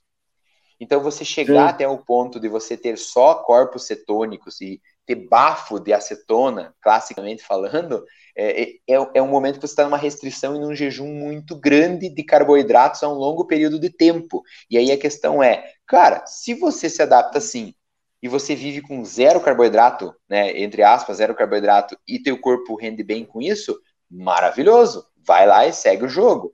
Mas agora, se você faz isso e o teu rendimento não é tão bom e você não consegue evoluir, teus treinos não melhoram, você tem um intestino que não funciona direito porque você não come fibra, porque não come carboidrato, a tua imunidade está sempre baixa. Já repensa, já não vale a pena. Vale a pena tu comer carboidrato, fazer o teu intestino funcionar, a tua imunidade aumentar e você ter um rendimento maior. E, e, uma outra coisa que acontece, uh, só abrindo um adendo, as pessoas muitas vezes elas não sabem como é ter rendimento. E elas estão tão acostumadas a não comer e achar que se sentem bem, que elas, quando comem, muda a percepção dela. Ou seja, o que eu estou querendo dizer? Eu atendi uma paciente, a primeira coisa, isso é bem comum no consultório, ela disse, ai William, eu como treino de manhã, eu não consigo comer porque eu me sinto pesada e mal. E daí eu digo, ah, legal, então o meu rendimento ele é maravilhoso sem comer. Isso eu escuto quase todo dia, é maravilhoso, eu treino sem comer e me sinto muito bem. Daí eu digo, tudo bem, quanto tempo faz que você faz isso? Ah, já faz um tempo já e tal. Então o que acontece? A percepção e o conhecimento que ela tem dela mesma é esse. Só que aí, se tu dá um alimento adequado para ela, no caso, por exemplo, essa paciente, eu mandei ela comer três colheres de tapioca com uma colherada de chimia de uva. 20 minutos antes de treinar. Cara, a guria chegou que nem uma criança quando come muito açúcar, com a glicose lá em cima e já iniciou a treinar. O que aconteceu? O rendimento dela triplicou. Aí ela voltou dizendo para mim, cara, deu super certo. Eu tô comendo agora uh, tapioca com chimia de uva, William, e eu, pum, destruo a academia, tô levantando mais peso do que antes. Por quê? Porque a glicemia dela aumentou, agora ela se sente com mais energia. Só que talvez a experiência que ela teve de pré-treino antes era comer três bananas, era seguir o que o nutricionista X falou na internet, que era comer batata doce com pasta de amendoim e canela em pó. Aí ela se entupiu de batata doce, virou um bujão de pesada, chegou na academia, deu ruim. Se sentiu fraca, lenta, e aí ela criou na cabeça dela uma sensação de que o jejum é muito mais eficiente. Mas é porque ela não se conhece sendo melhor do que aquilo. E a hora que ela se conhece sendo melhor, ela se diz: Ah, acho que é melhor comer mesmo. Então, tudo é um depende, mas eu sugiro coma, não vive em jejum. Beleza. O Eliezer Oliveira Lopes tem o mesmo problema que eu e o Jones aí. Tenho problemas com doces, como amenizar? Como amenizar o problema com doce? Cara, a melhor forma de tu passar a vontade de comer doce é comendo doce, né? Essa é, é, a primeira forma de tu, de tu amenizar, assim. Por isso que eu vou nas consultas com esse cara aí. Pera aí que eu vou pegar meu leite condensado aqui já também ali, que ó. Deu uma vontade. Então, é, o primeiro ponto é, cara, se tu tem vontade de comer doce, a única forma de passar é comendo, né? Então, brincadeiras à parte, cara, uma coisa que tu pode fazer primeiro são estratégias do tipo trocar o doce bagaceiro por algo que seja menos bagaceiro e tentar se satisfazer. Só que muitas vezes isso não é duradouro, porque você não quer o doce 70% cacau, não sei o que, zero sabor, zero glúten, zero lactose, zero vida, zero, zero qualquer coisa interessante. Você quer a barra laca, aquela branca, porque é aquela que você ama. Então, eu sugiro em relação ao doce, cara, é você tentar adaptar ele dentro da tua realidade do que você faz, do que você treina. Então, por exemplo, se você realmente ama doce e não consegue ficar sem doce, façamos como fizemos com o Ângelo uma vez. Botamos lá sonho, né? Sonho, sabe? Sonho de padaria. Pré-treino. Cinco minutos antes de ir para correr. Por quê? Puro açúcar, carboidrato simples. A glicemia dele vai aumentar. Na hora. Só que ao mesmo tempo que a glicemia aumentou, ele não deixou a insulina, que é o hormônio que manda absorver a glicose, subir ele já começou a correr. E quando ele começou a correr, o corpo entendeu que ele começou a fugir de um macaco que queria arrancar a cabeça dele. Então ele vai liberar adrenalina, noradrenalina, todos os hormônios de sobrevivência, que vão induzir a também dizer que a gordura, que o açúcar tem que ficar no sangue, perdão. E ele já jogou açúcar no sangue também. E o corpo também está induzindo a mesma coisa. Então o que? Ele vai render bem. Ele vai treinar melhor do que antes. E ele vai conseguir comer o docinho dele e ser feliz. E eu tive Ai, que ouvir eu... dele uma hora dessa que não queria mais. Ah, eu não quero comer doce de leite. Ah, vá tomar banho. Pelo amor de Deus. O cara perdeu a oportunidade da vida dele, comer sonho tirou, de pré Tirou meu sonho é. do meu plano alimentar. É. Eu, eu, eu quer... já ganhei, eu já ganhei a noite agora. Ganhei a cheia de desculpa perfeita para comer sucrilhos. Para comer, é. é. Cinco minutos antes, hein, Johnny? Cinco minutos antes tá liberado. É. foi, foi de grande valia para ti, Jones, isso aí? Nossa, agora minha vida mudou. Então, vai ser hoje ah, então, depois. Beleza, então vou te mandar meu Pix. Vou te mandar o Pix depois ali. Sim, é ele que vai pagar a consulta. Já, já que foi valia, é, já que teve validade, tem que pagar, né? Pelo menos, né? oh, o, o Hamilton Perilo pergunta: qual alimentação para não se sentir fraco? Segundo ele, o metabolismo dele é muito rápido. A alimentação para não se sentir fraco é comer bastante, se o metabolismo dele é rápido, ponto. Então.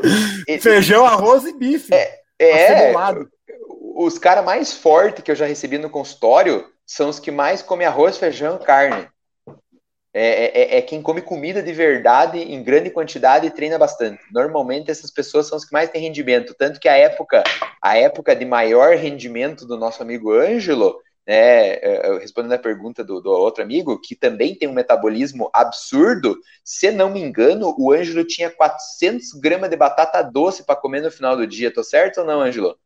É, era 300, era 300. 300 é uma quantidade absurda. Somado de mais um caminhão de salada, uma cebola inteira, mais não sei o quê.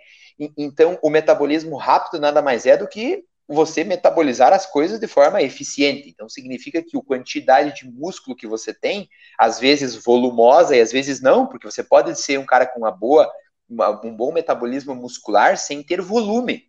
Porque uma coisa é volume, né? E outra coisa é a capacidade desse músculo, né? Então, Sim. o fisiculturista, ele busca volume, né? O, o Bolt não precisa ter muito volume, ele precisa ter densidade, ele precisa ter o músculo funcionando muito bem.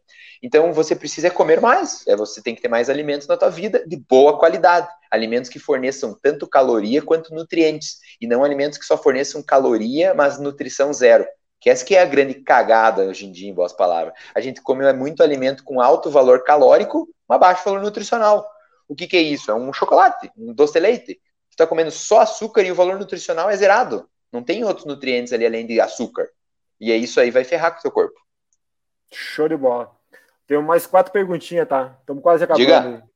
Uh, o Marco de Lagoa, esse cara tu devia conhecer. O Marco de Lagoa pergunta: Marco, é marca a consulta lá, marca a consulta então e vamos se conhecer. Já? Ele é, hora, ele, já? É, ele é funcionário da Marinelza, cascada ele tem, cara. Ah, sensacional. É.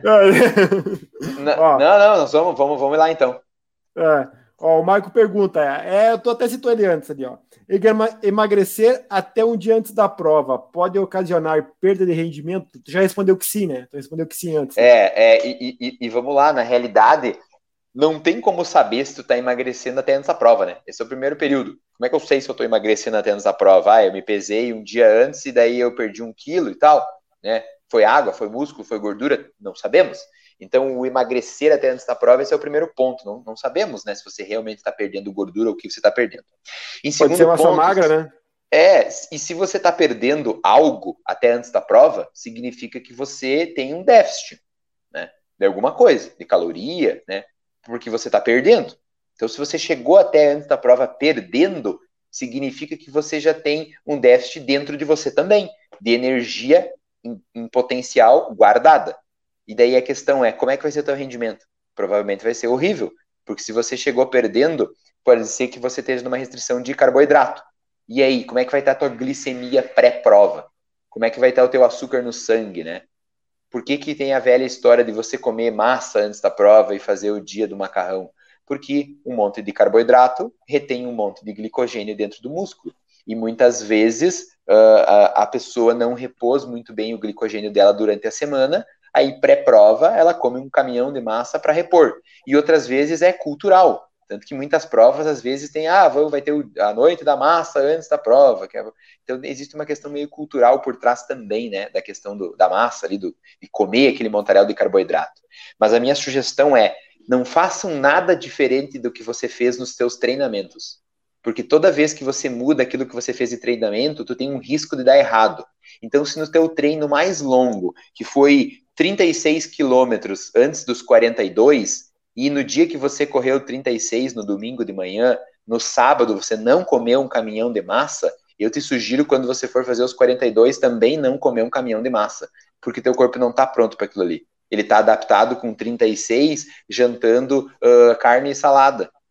Entende? Aí você mudou toda a tua resposta. E aí isso não é válido. Não é nunca é legal você testar coisas antes das provas. O legal é você sempre testar antes da prova.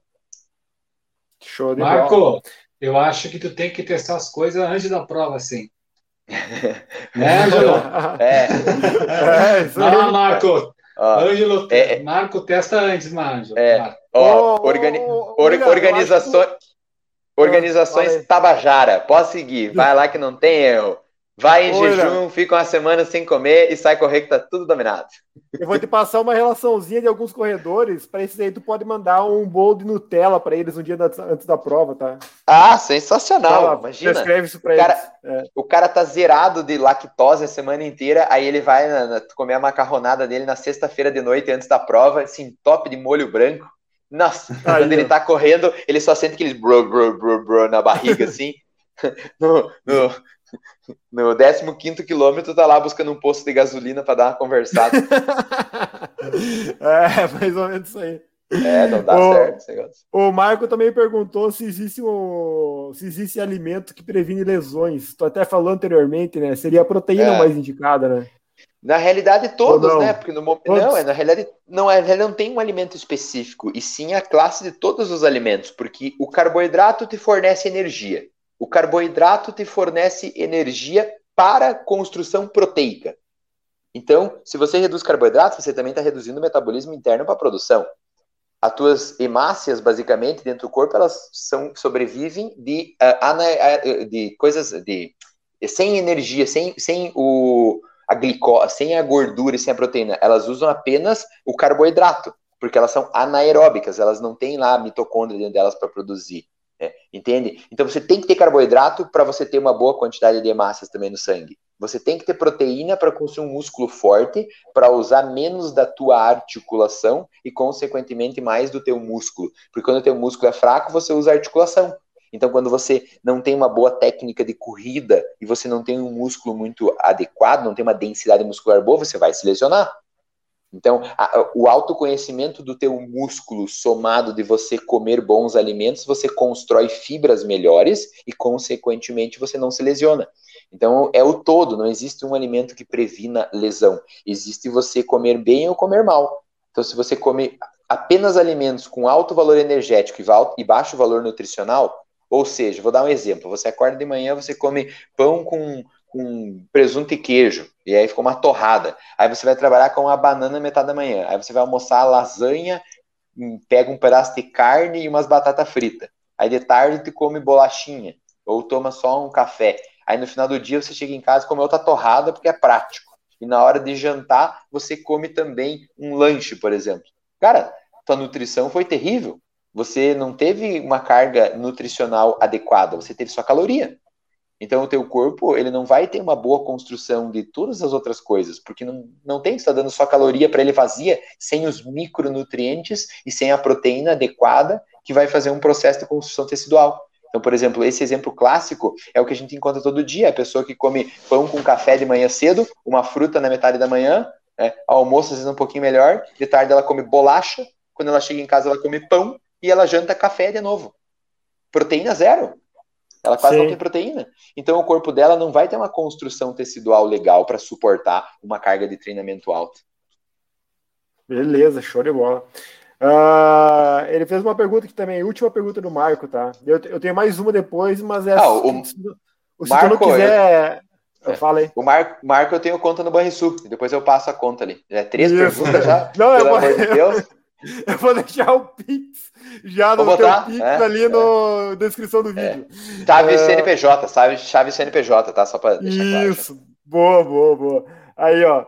Qual o alimento mais importante para corredores de elite? Eu não sei por que ele é tão aficionado com corredores de elite, cara. Mas tu acha que tem diferença do corredor de elite para o corredor amador? Na alimentação, assim?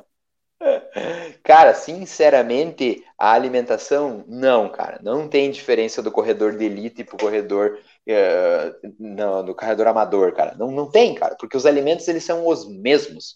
O que diferencia é o, obviamente, é todo o trabalho por trás, toda a estrutura que existe atrás de um corredor de elite em relação a adequar exatamente para o corpo dele porque vai se, como se tem um acompanhamento muito próximo de um, de um, corredor de elite, você vai tendo ideias de como o metabolismo dele funciona. Ele tem testes em que vão garantir se ele usa mais gordura ou se ele usa mais carboidrato. Então, talvez tu conheça um corredor de elite que a dieta dele é rica em carboidratos e o outro você vai encontrar e é rico em gordura. Porque a adaptação do corpo daquele cara é para isso e a adaptação do outro é para outra coisa. Mas os alimentos especificamente não vão mudar Não é, por exemplo, assim, ah, não, corredores de elite comem uh, a selga, eu nem sei direito o que, que é, mas tem lá de coisa saudável, que, porque a selga é mais saudável. Ou, vamos dizer assim, eles têm que comer broto. Broto de agrião, né, é o que faz ele ter a vida melhor. Né? Agrião. Ele come... Então, né, não, não faz muito sentido é, ser diferente. É, o que difere é, obviamente, o acompanhamento por trás né, por trás disso aí, desde o processo absortivo do cara, o quanto ele come, o quanto ele realmente absorve, porque uma coisa é tu comer, outra coisa é teu corpo metabolizar aquilo, absorver e produzir algo a partir daquilo, né? Então, o atleta, é, é a diferença é o cuidado por trás. Show de bola. A última pergunta e, do... sugiro o... Fala, fala. Ah, não, eu ia falar bobagem, né? Não, fala. É, Aqui é o que a gente mais fala é bobagem. É, é, é, que quando eu falei de cuidado por trás, veio a palavra Ângelo na minha cabeça, só por isso. tu cuida do Ângelo por trás, então? É, não! Queria, de, basicamente, não. de todos os jeitos lá eu cuido do Ângelo. oh, nós temos uma história. Nós temos uma história, Jones. O que, ninguém, é. o que ninguém sabe é que no consultório do, do William tem que tirar fotinho só de cueca lá quando vai, vai, vai se pesar lá. Claro que é, todo, é verdade. Com, com, todo o profissionalismo necessário, né? Mas, mas, teve, teve uma vez que o Ângelo estava já vestido, né? Só para deixar claro, né, Jones? E ele, ele, ele só podia no horário do final do dia. E aí, rapaz, eu assim, na maciota, olhei para ele e disse, cara, olha que legal lá fora, o pôr do sol tá bem bonito. Homem, o cara entrou num vermelhão e eu vou olhar, eu vou olhar. E já se negou, cara. E, e já achou que eu queria abraçar ele para olhar o pôr do sol junto, homem. Meu Deus do céu. Ele trocou o horário, só vai de manhã agora. Só vai de manhã. Primeiro horário da manhã agora. Sempre. É, ou com a mulher dele. Não, não adianta, não tem, não tem. Uh, William, o corredor de vidro lá na Bahia fez uma pergunta que se tu quiser não responder, fica à vontade. Uh, William, o Ângelo exagera na pizza? Essa é, uma, essa, é uma, essa é uma pergunta muito delicada, né? Capciosa, envolve... eu, já, eu diria uma é, pergunta capciosa. É, essa daí é complicada de responder. Cara, eu, eu essa hora eu vou ter que vou ter que ser parceiro do Ângelo, porque, porra, pizza é bom pra caralho, né? Convenhamos, né, cara? Entre pizza e as outras coisas, eu vou te contar que é uma briga acirrada com a pizza também, cara. Então, eu acho que o Ângelo come pizza pra caralho, assim, porque ele é regrado. É, ele, ele às vezes não pode ser regrado para outras coisas, mas para pizza tem um dia exclusivo, tem uma quantidade exclusiva e um sabor exclusivo. Então, ah, ele tem que ser focado no que gosta, é, né? É, exato, é. E é nessas horas que daí tu, tu usa isso contra o paciente. Tu olha pra ele e diz, mas cara, se tu é focado pra essa porra aí, como é que tu não consegue ser focado pra, pra fazer direito o resto, homem? É verdade. Cadê, é cadê verdade. Teu, cadê, teu, cadê teu caráter quando você diz, vou comer pizza toda sexta-feira de noite, mas não daí, daí pra comer o pré-treino de manhã? Não come daí. Ah, toma banho.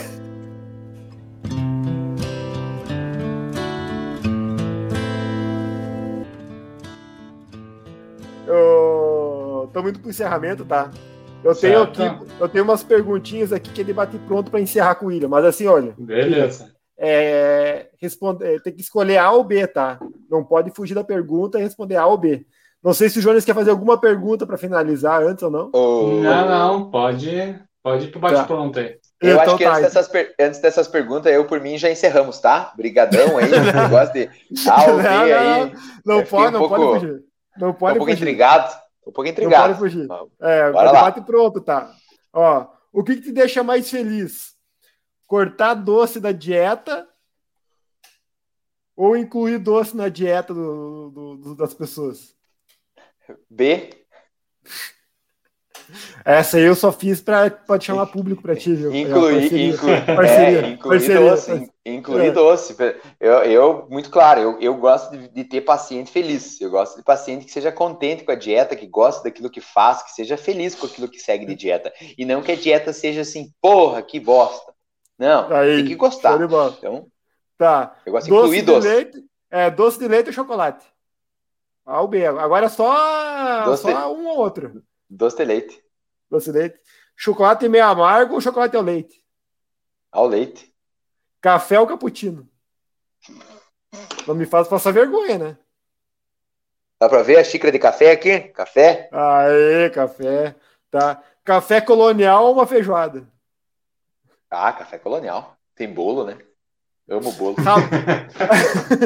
Rabanada. Tem bolo. Rabanada ou cueca virada? Cueca virada. Sonho, E minha- sonho, de, minha- sonho de doce de leite ou bolo integral? A minha sogra faz cueca, cueca virada salgada. Meu Deus, o bagulho é monstruoso de gostoso. Não, cueca virada é com açúcar, cara. Não tem. Não, mas é, é grosso ali, né? É diferente. É grosso. Ah, e né? Tá. E sonho, sonho doce de leite ou bolo integral? Sonho doce de leite, né? Pão com margarina ou cuca? Eu só queria ressaltar, é sonho com creme. Prefiro creme do que doce de leite. Tá, aí? Hã? Pão com margarina ou cuca? Margarina. Porra, cara. É, é, é que tu esqueceu do açúcar em cima da margarina, né? Daí eu escolheria pão com margarina e açúcar, pode ter certeza. E é bom, né? E é bom. Cara, eu tenho uma história, eu tenho uma história. Não, não, sem história, sem história. Não, sem é dois história. minutos, dois minutos, dois minutos. E- e- a- a- eu morava do lado da, minha, da casa da minha madrinha, quando morava com os pais, né? E todas as tardes eu ia na casa da minha madrinha e eu só tenho uma imagem que eu me recordo. Eu comendo pão caseiro com margarina e açúcar. Isso eu me lembro, assim, visível. Eu via ela e eu lembro do pão, comendo pão caseirão grosso dessa bitola, assim, com açúcar e margarina. E aí, depois, num futuro, num futuro, nós descobrimos o seguinte. Nós descobrimos, né, em, em- numa parceria entre eu, minha mãe e a minha madrinha, que eu chegava lá e dizia, madrinha, a mãe não tem me dado comida em casa. E aí, como ela não.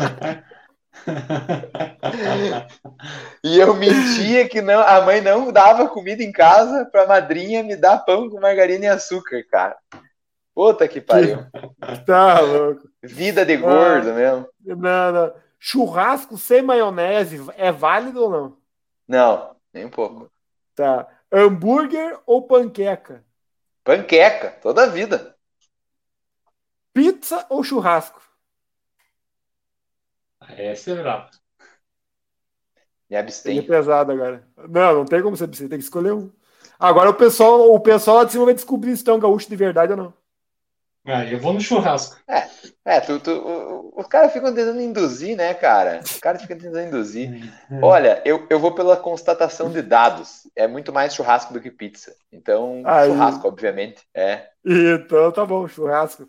E agora duas perguntas pessoais para nós encerrar aí. Diga um sonho que você já realizou. Pode ser profissional ou particular. Que tu queira dizer aí, bah, eu sonhei com isso aí e conquistei. Pô, cara. Essa aí, essa aí. Pergunta boa, né? Pergunta É, boa, né? Cara, cara, o que que eu vou te Não, não precisa nem dizer, contar a cara? história, é só dizer, ah, sonhava com tal coisa, consegui fazer. Tal ano. Cara, Eu acho que eu sempre quis ter. Eu sempre fui muito da liberdade. Eu sempre quis ter liberdade. E eu acho que eu, eu, eu alcancei essa liberdade eh, em, em vários aspectos, ainda não em todos, mas principalmente acho que a liberdade de espírito, né? Porque a liberdade financeira demora, né? A liberdade geográfica demora mais tempo, mas a liberdade de espírito de poder fazer como eu quero, dentro do saber que isso vai ser bom para as outras pessoas. Então, acho que uma coisa que eu não era um sonho para mim, mas se tornou uma grande conquista, foi descobrir o meu propósito. Né? Quando eu consegui, na minha cabeça, num domingo, sentar aqui nesse, nesse mesmo lugar que eu estou sentado aqui, papelzinho e caneta, e eu escrevi o meu propósito de vida, cara, aquilo ali acho que foi o maior encontro que eu tive na vida, assim, porque eu entendi profissionalmente, principalmente, né? Isso daí acaba se agregando à minha vida particular, o que eu quero fazer pelas pessoas.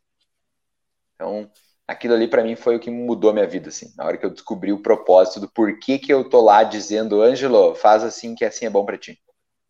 Show de bola. E para finalizar aí, diga um sonho que tu espera realizar no dia, assim. Ainda. Um, um sonho? Uma é, uma moto nova. um- Ah, sim, podemos pensar. Um Porsche, Cara. um Porsche, sei lá. Uma casa. Já tipo particular. Fala aí. Cara, Não, diga, eu- diga um sonho é. que tu tem em realizar, um, tem um, um sonho que tu queira realizar ainda. Cara, uma coisa que eu queria fazer, eu queria pegar, o- tendo essa liberdade daí financeira, esse sonho vem de contribuir em mais vidas, né? Que uma vez ouvi um cara dizendo que só enriquece e só tem, ah, vamos dizer assim, benefícios quem contribui para os outros humanos. Então, o crescimento verdadeiro, real, de todas as empresas, das pessoas, são sempre alguém que contribuiu na vida de outra pessoa. O teu canal aqui, ele só cresce porque você contribui na vida de outras pessoas. E quanto mais tu contribuir, mais você vai ter em troca disso. né? Quanto melhor for a tua contribuição. Então, acho que eu tenho um, um sonho de conseguir contribuir de uma forma ainda mais expressiva para as pessoas, que às vezes eu não sei como fazer isso ainda, ainda não tenho essa capacidade, como vou fazer para contribuir mais, para que eu consiga, né, realizar algumas coisas na minha vida pessoal. Por exemplo, né, quando fala um sonho, cara, eu queria pegar a moto e aí dentro dessa possibilidade de contribuir mais na vida das pessoas e não depender também de estar sempre atendendo fisicamente elas, eu queria pegar a minha moto, cara, e, e comprar então e o sonho de moto que eu, que eu queria ter, ah, basicamente seria uma, uma KTM, né? Na KTM 1290 Adventure, que seria o auge do auge, que nós estamos falando em, em mais de. Deve estar quase perto de uns 130 mil reais uma KTM dessas. Ah, o gringo E- empresta ali, tá tranquilo? É, e eu pegar a, a moto dessa daí, cara, e eu meio que passar, viajar o mundo, cara. Queria, assim, pegar a moto e, e fazer muita viagem, assim. E eu já assisti vários vídeos dos caras indo até o Alasca de moto, assim, e é sensacional, cara. Ah, tem uns lugares na Europa, assim, que são lindos, e eu queria fazer aquilo de moto, porque a moto me re- remete à, à simplicidade. Porque é você, a moto, duas, três bagagens e boa sorte. Você não depende uh, disso aqui para ser feliz, não depende disso aqui para tua vida ser mais legal, eu não dependo de nada disso aqui para a vida ser legal, eu não dependo de um nada, é, é aquilo ali. Então, um, acho que um, um, grande sonho que eu tenho é, é, ter ainda mais, como eu te falei no primeiro, a liberdade. Isso remete junto, né? É ter essa liberdade Sim. em que eu possa pegar a moto e então tem tudo tem tudo a ver com a minha cara, assim. Beleza. Cara, já estamos com uma hora e quarenta de live aí. Então, quero, é boa? em nome do projeto 2 horas e 59, te agradecer aí pela aula, pela a, a lição com maestria. É, fala aí, fala aí. E eu, sinceramente, achei que nós ia ficar 2 horas e 59, né? Eu tava preparado para isso, mas tudo bem? tudo bem? Você quer terminar não, por aqui? Não, não eu vou, eu vou ter que dizer não, não, é que daí é assim, ó, tem, tem, tem muita coisa para falar, a gente marca outra consulta, porque daqui a 30 dias o Jones quer ver se vai dar certo ou não Cara, e tal. Se não ó, funcionar, a gente vai ter que rever eu, essas coisas eu, que a gente viu agora. Eu, eu, eu já deixo, já deixo a deixa, já, já deixo a deixa aqui, né? Uhum. Que, que, que se quiserem fazer com uma frequência maior, né? Algum episódio em que eu possa estar participando de maneira mais curta e mais sucinta, até para ficar mais legal o pessoal, né? Com certeza tá. eu estou disposto a isso aí. Posso, posso ter aparições uh, em determinados relâmpagos. períodos aí. É, aparições relâmpagos e trazer informações aí que o pessoal tiver de dúvida, né? Porque isso aí Cara, vai ter dúvida sempre, né? Vou fazer um negócio, então. Vou ver, vou ver com, com, os, com, o pessoal e com os seguidores, com os amigos, quem precisar de orientação de nutrição aí, cara, tiver afim de nutricionista, eles pagam para mim, eu recebo esse valor. Eu te chamo para live com eles, tu, responde, tu troca, responde é. eles. Só vamos usar o. Assim, Usamos o meu Pix, só te mando o meu Pix, pode ser no meu ali daí então. Não, não, não, parece que o meu CPF é muito mais legal que o teu CNPJ. Ah, entendi. entendi. não, mas agora falando sério, eu vou aceitar a ideia e eventualmente troca uma ideia para de uma nova, mas, novas aparições aí. Para mim, para mim é um prazer, cara. Show de bola. Porque... Mas diga aí, fala aí. Não, eu, acho, que, acho que agora já que tu estava fazendo agradecimento, acho que o, o primeiro é. passo é agradecer quem ficou esse tempo todo até o final ouvindo, né? Meu Não, ouvindo, vou chegar lá. Eu vou chegar ouvindo, lá. Né? É, não, vou chegar e, lá. E, esses aí são os verdadeiros campeões aí, né? Pra ser sincero, Esse, né? São heróis, são heróis. São heróis, né, cara? Nós estamos aí se vendo, conversando aí, mas o cara que tá até agora aí também, não participando da conversa, mas como ouvinte, esse aí, esse aí precisa de glicose. Agora pode comer um chocolatinho e seja feliz. mas eu vou, tá, Ângelo. Tá, é, agradece, William. Agradecer, agradecer a presença do William e eu vou dizer que me deixou com várias coisas para pensar aí. Eu tenho uma aí. filosofia de alimentação, de pensamento, de nutrição, de treino e agregou bastante para mim. Agradeço todas as respostas aí e com certeza eu aceito a, uma futura uma futura volta aí do amigo. Uma futura aparição, né? Mas então tá, então agora vou, vamos finalizar a live aí. Doutor William. Show de bola.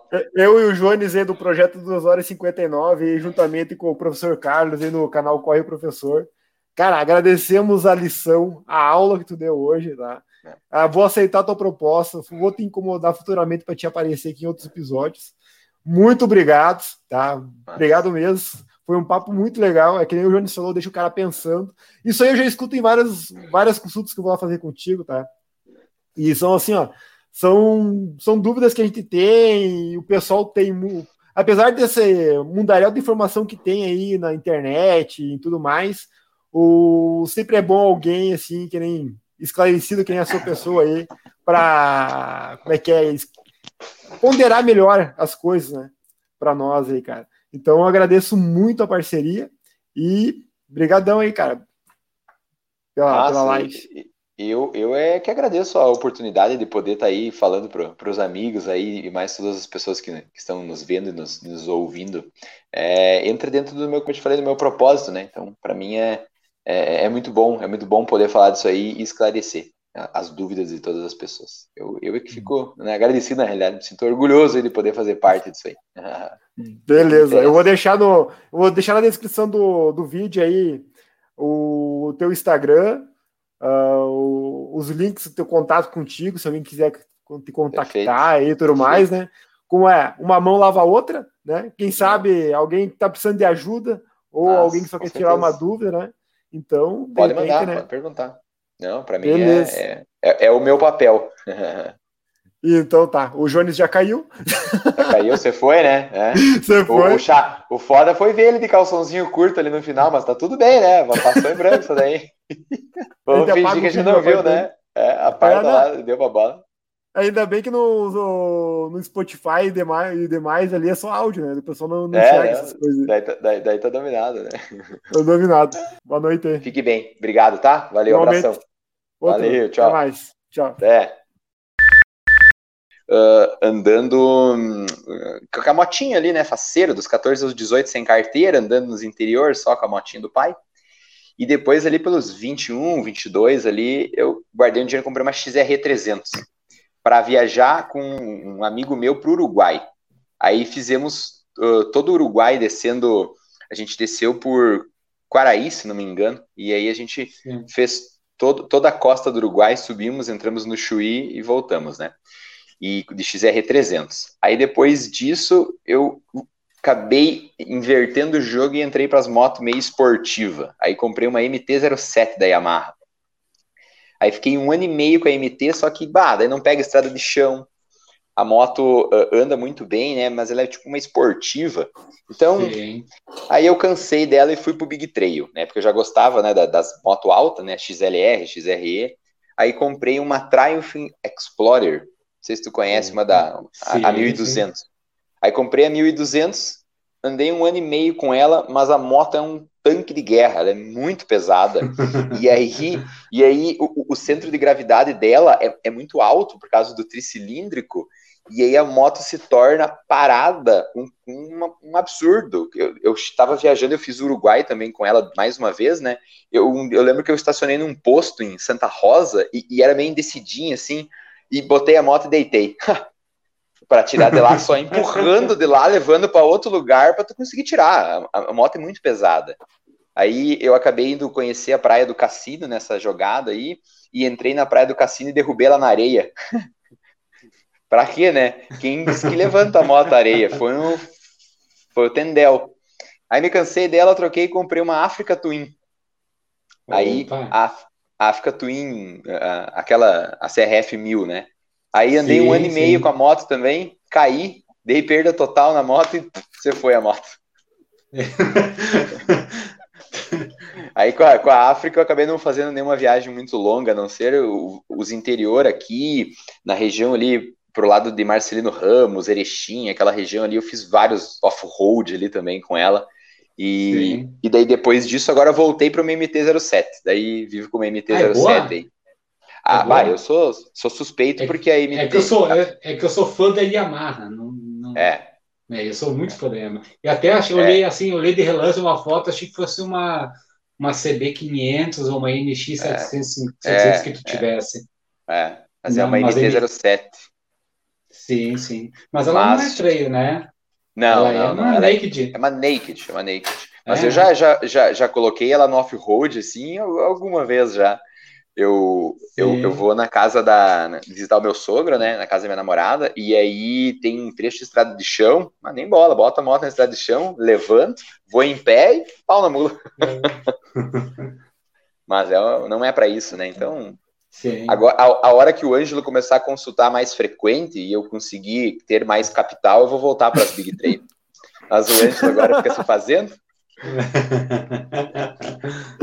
Eu vou conforme a patroa manda, cara. É, É, eu- assim eu- que é a vida. Eu vou aproveitar a, a inflação agora e vou aumentar a consulta também, daí assim acho que eu consigo antes. Bah, mas esse ano tá beleza. Esse ano aí parece que não vai boa, ter né? prova de novo. É, tamo de boa, tamo de boa. Tá, já que vocês não vão falar de bis aí, eu vou começar a gravação então. Vamos lá. Ó, Bora lá, vamos lá. Quando, quando o númerozinho tiver ali em cima, ó, live ali tiver com uma hora e uma hora e dez, uma hora e quinze, eu vou, eu vou encerrando, tá? Pra não, pra não te atazanar tanto. Vamos ver se a gente chega tanto Não. também, né? Mas pela quantidade de Não. perguntas a gente chega. Cara, Ah, fiquem então só tranquilos, ó. Eu tô, tô à disposição aí, já separei a noite justamente para isso. Só, Só não pra abri ficar uma com nós? garrafa. É, exatamente. Só não Aí, abri uma ó. garrafa de Aí. vinho aí, porque, né, pra não pegar tanto. Tá, beleza. ah, então vamos lá, cara. Então, E, Ângelo, a última coisa antes. Ah. Lu- Luz, luz tá boa aqui ou tá muito claro na minha cabeça aqui? Tá de boa? Não, tá de boa, tá de boa. Tá Tá, bom, tá pra, mim tá, pra mim tá boa, pra mim tá boa. Tá bom, Ah. então fechou. Fechou. Pra variar, a minha sempre é pior. É. Então, é, fazer o quê, né? É isso aí. É o há, Ah, né? Então, é, Piá, é assim, ó. Eu vou falar. a- eu vou fazer a eu- abertura eu- falando a data de hoje, tá? Tá. Vou falar a cidade que a gente tá e o que o Jones está, que é a Passo de Caxias. Vou dizer que nós temos um convidado aí. Vou, vou apresentar você pelos dados que você me passou aqui. Vou ler, literalmente vou ler eles. Tá? Filé. E, e filé. Daí eu vou passar a palavra para o Jones, que vai te fazer a primeira pergunta. Daí nós temos assim, ó, além daquelas perguntas do Instagram, a gente bolou algumas outras perguntinhas para ir norteando a conversa, tá? Perfeito. Mas conforme é assim, ó, que nem com os outros, conforme a conversa for evoluindo, se for para outro caminho e o papo tiver legal, a gente vai embora. Esquece e depois a gente volta ou não volta, a gente vê. A gente vê, tá bem. Fica bem à vontade, faz de conta que a casa é tua, só que não. Não, não Ah, é. tranquilo, fique tranquilo. Que rolar, Então tá rolou. Isso aí, mais ou menos por aí. É aquela É, coisa, né? Se conseguir pegar a mulher no final, no final da noite, beleza. Se não, vai embora com um bom papo. tá valendo, né? O importante é você com você mesmo, sempre. É isso aí.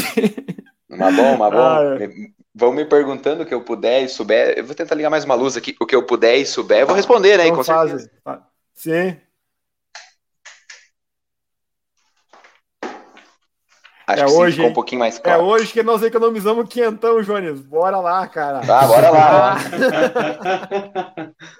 É. Ah, ah, e o jabá tá liberado, tá? Pode meter jabá. Você quer fazer o jabá antes ou depois ou no final? O que, que tu prefere? Não, não. Nem sei, não sou muito do jabá, nem sei como fazer. Não, vamos, vamos. Tá, eu, uma ideia. eu puxo o jabá e eu puxo o jabá no final, então. Tá. Então puxa aí, puxa aí, que tu, tu me alinha aí no que tu quer que eu faça. Beleza. E, per- e perguntem aí, quanto mais específico aí pra mim, melhor eu posso contribuir exatamente com a pergunta, né, digamos assim. E me use como exemplo à vontade, tá? Pra tudo. Ah, o Ângelo, boca aberta, não, eu mando fazer assim, ele não faz. Cara, usa pra tudo, fica à vontade. Eu e a Vou tentar, vou tentar. é, Vou, te- vou tentar, vou tentar porque eu não tenho muito hábito de falar dos outros pacientes, entende? E aí vamos ver qual é que vai ser. Isso, Ah, isso vamos aí, lá, vamos lá. beleza. Então lá.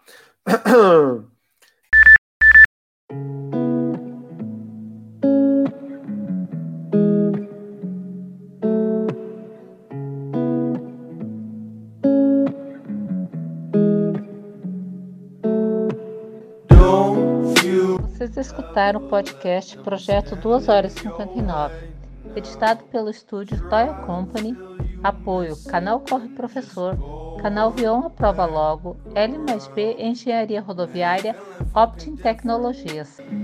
I see you looking like I'm different, so go and treat me like I'm different. Cause I'ma live it like I'm different, yeah. But the world never change when you wanna change. And the people never say what you wanna say.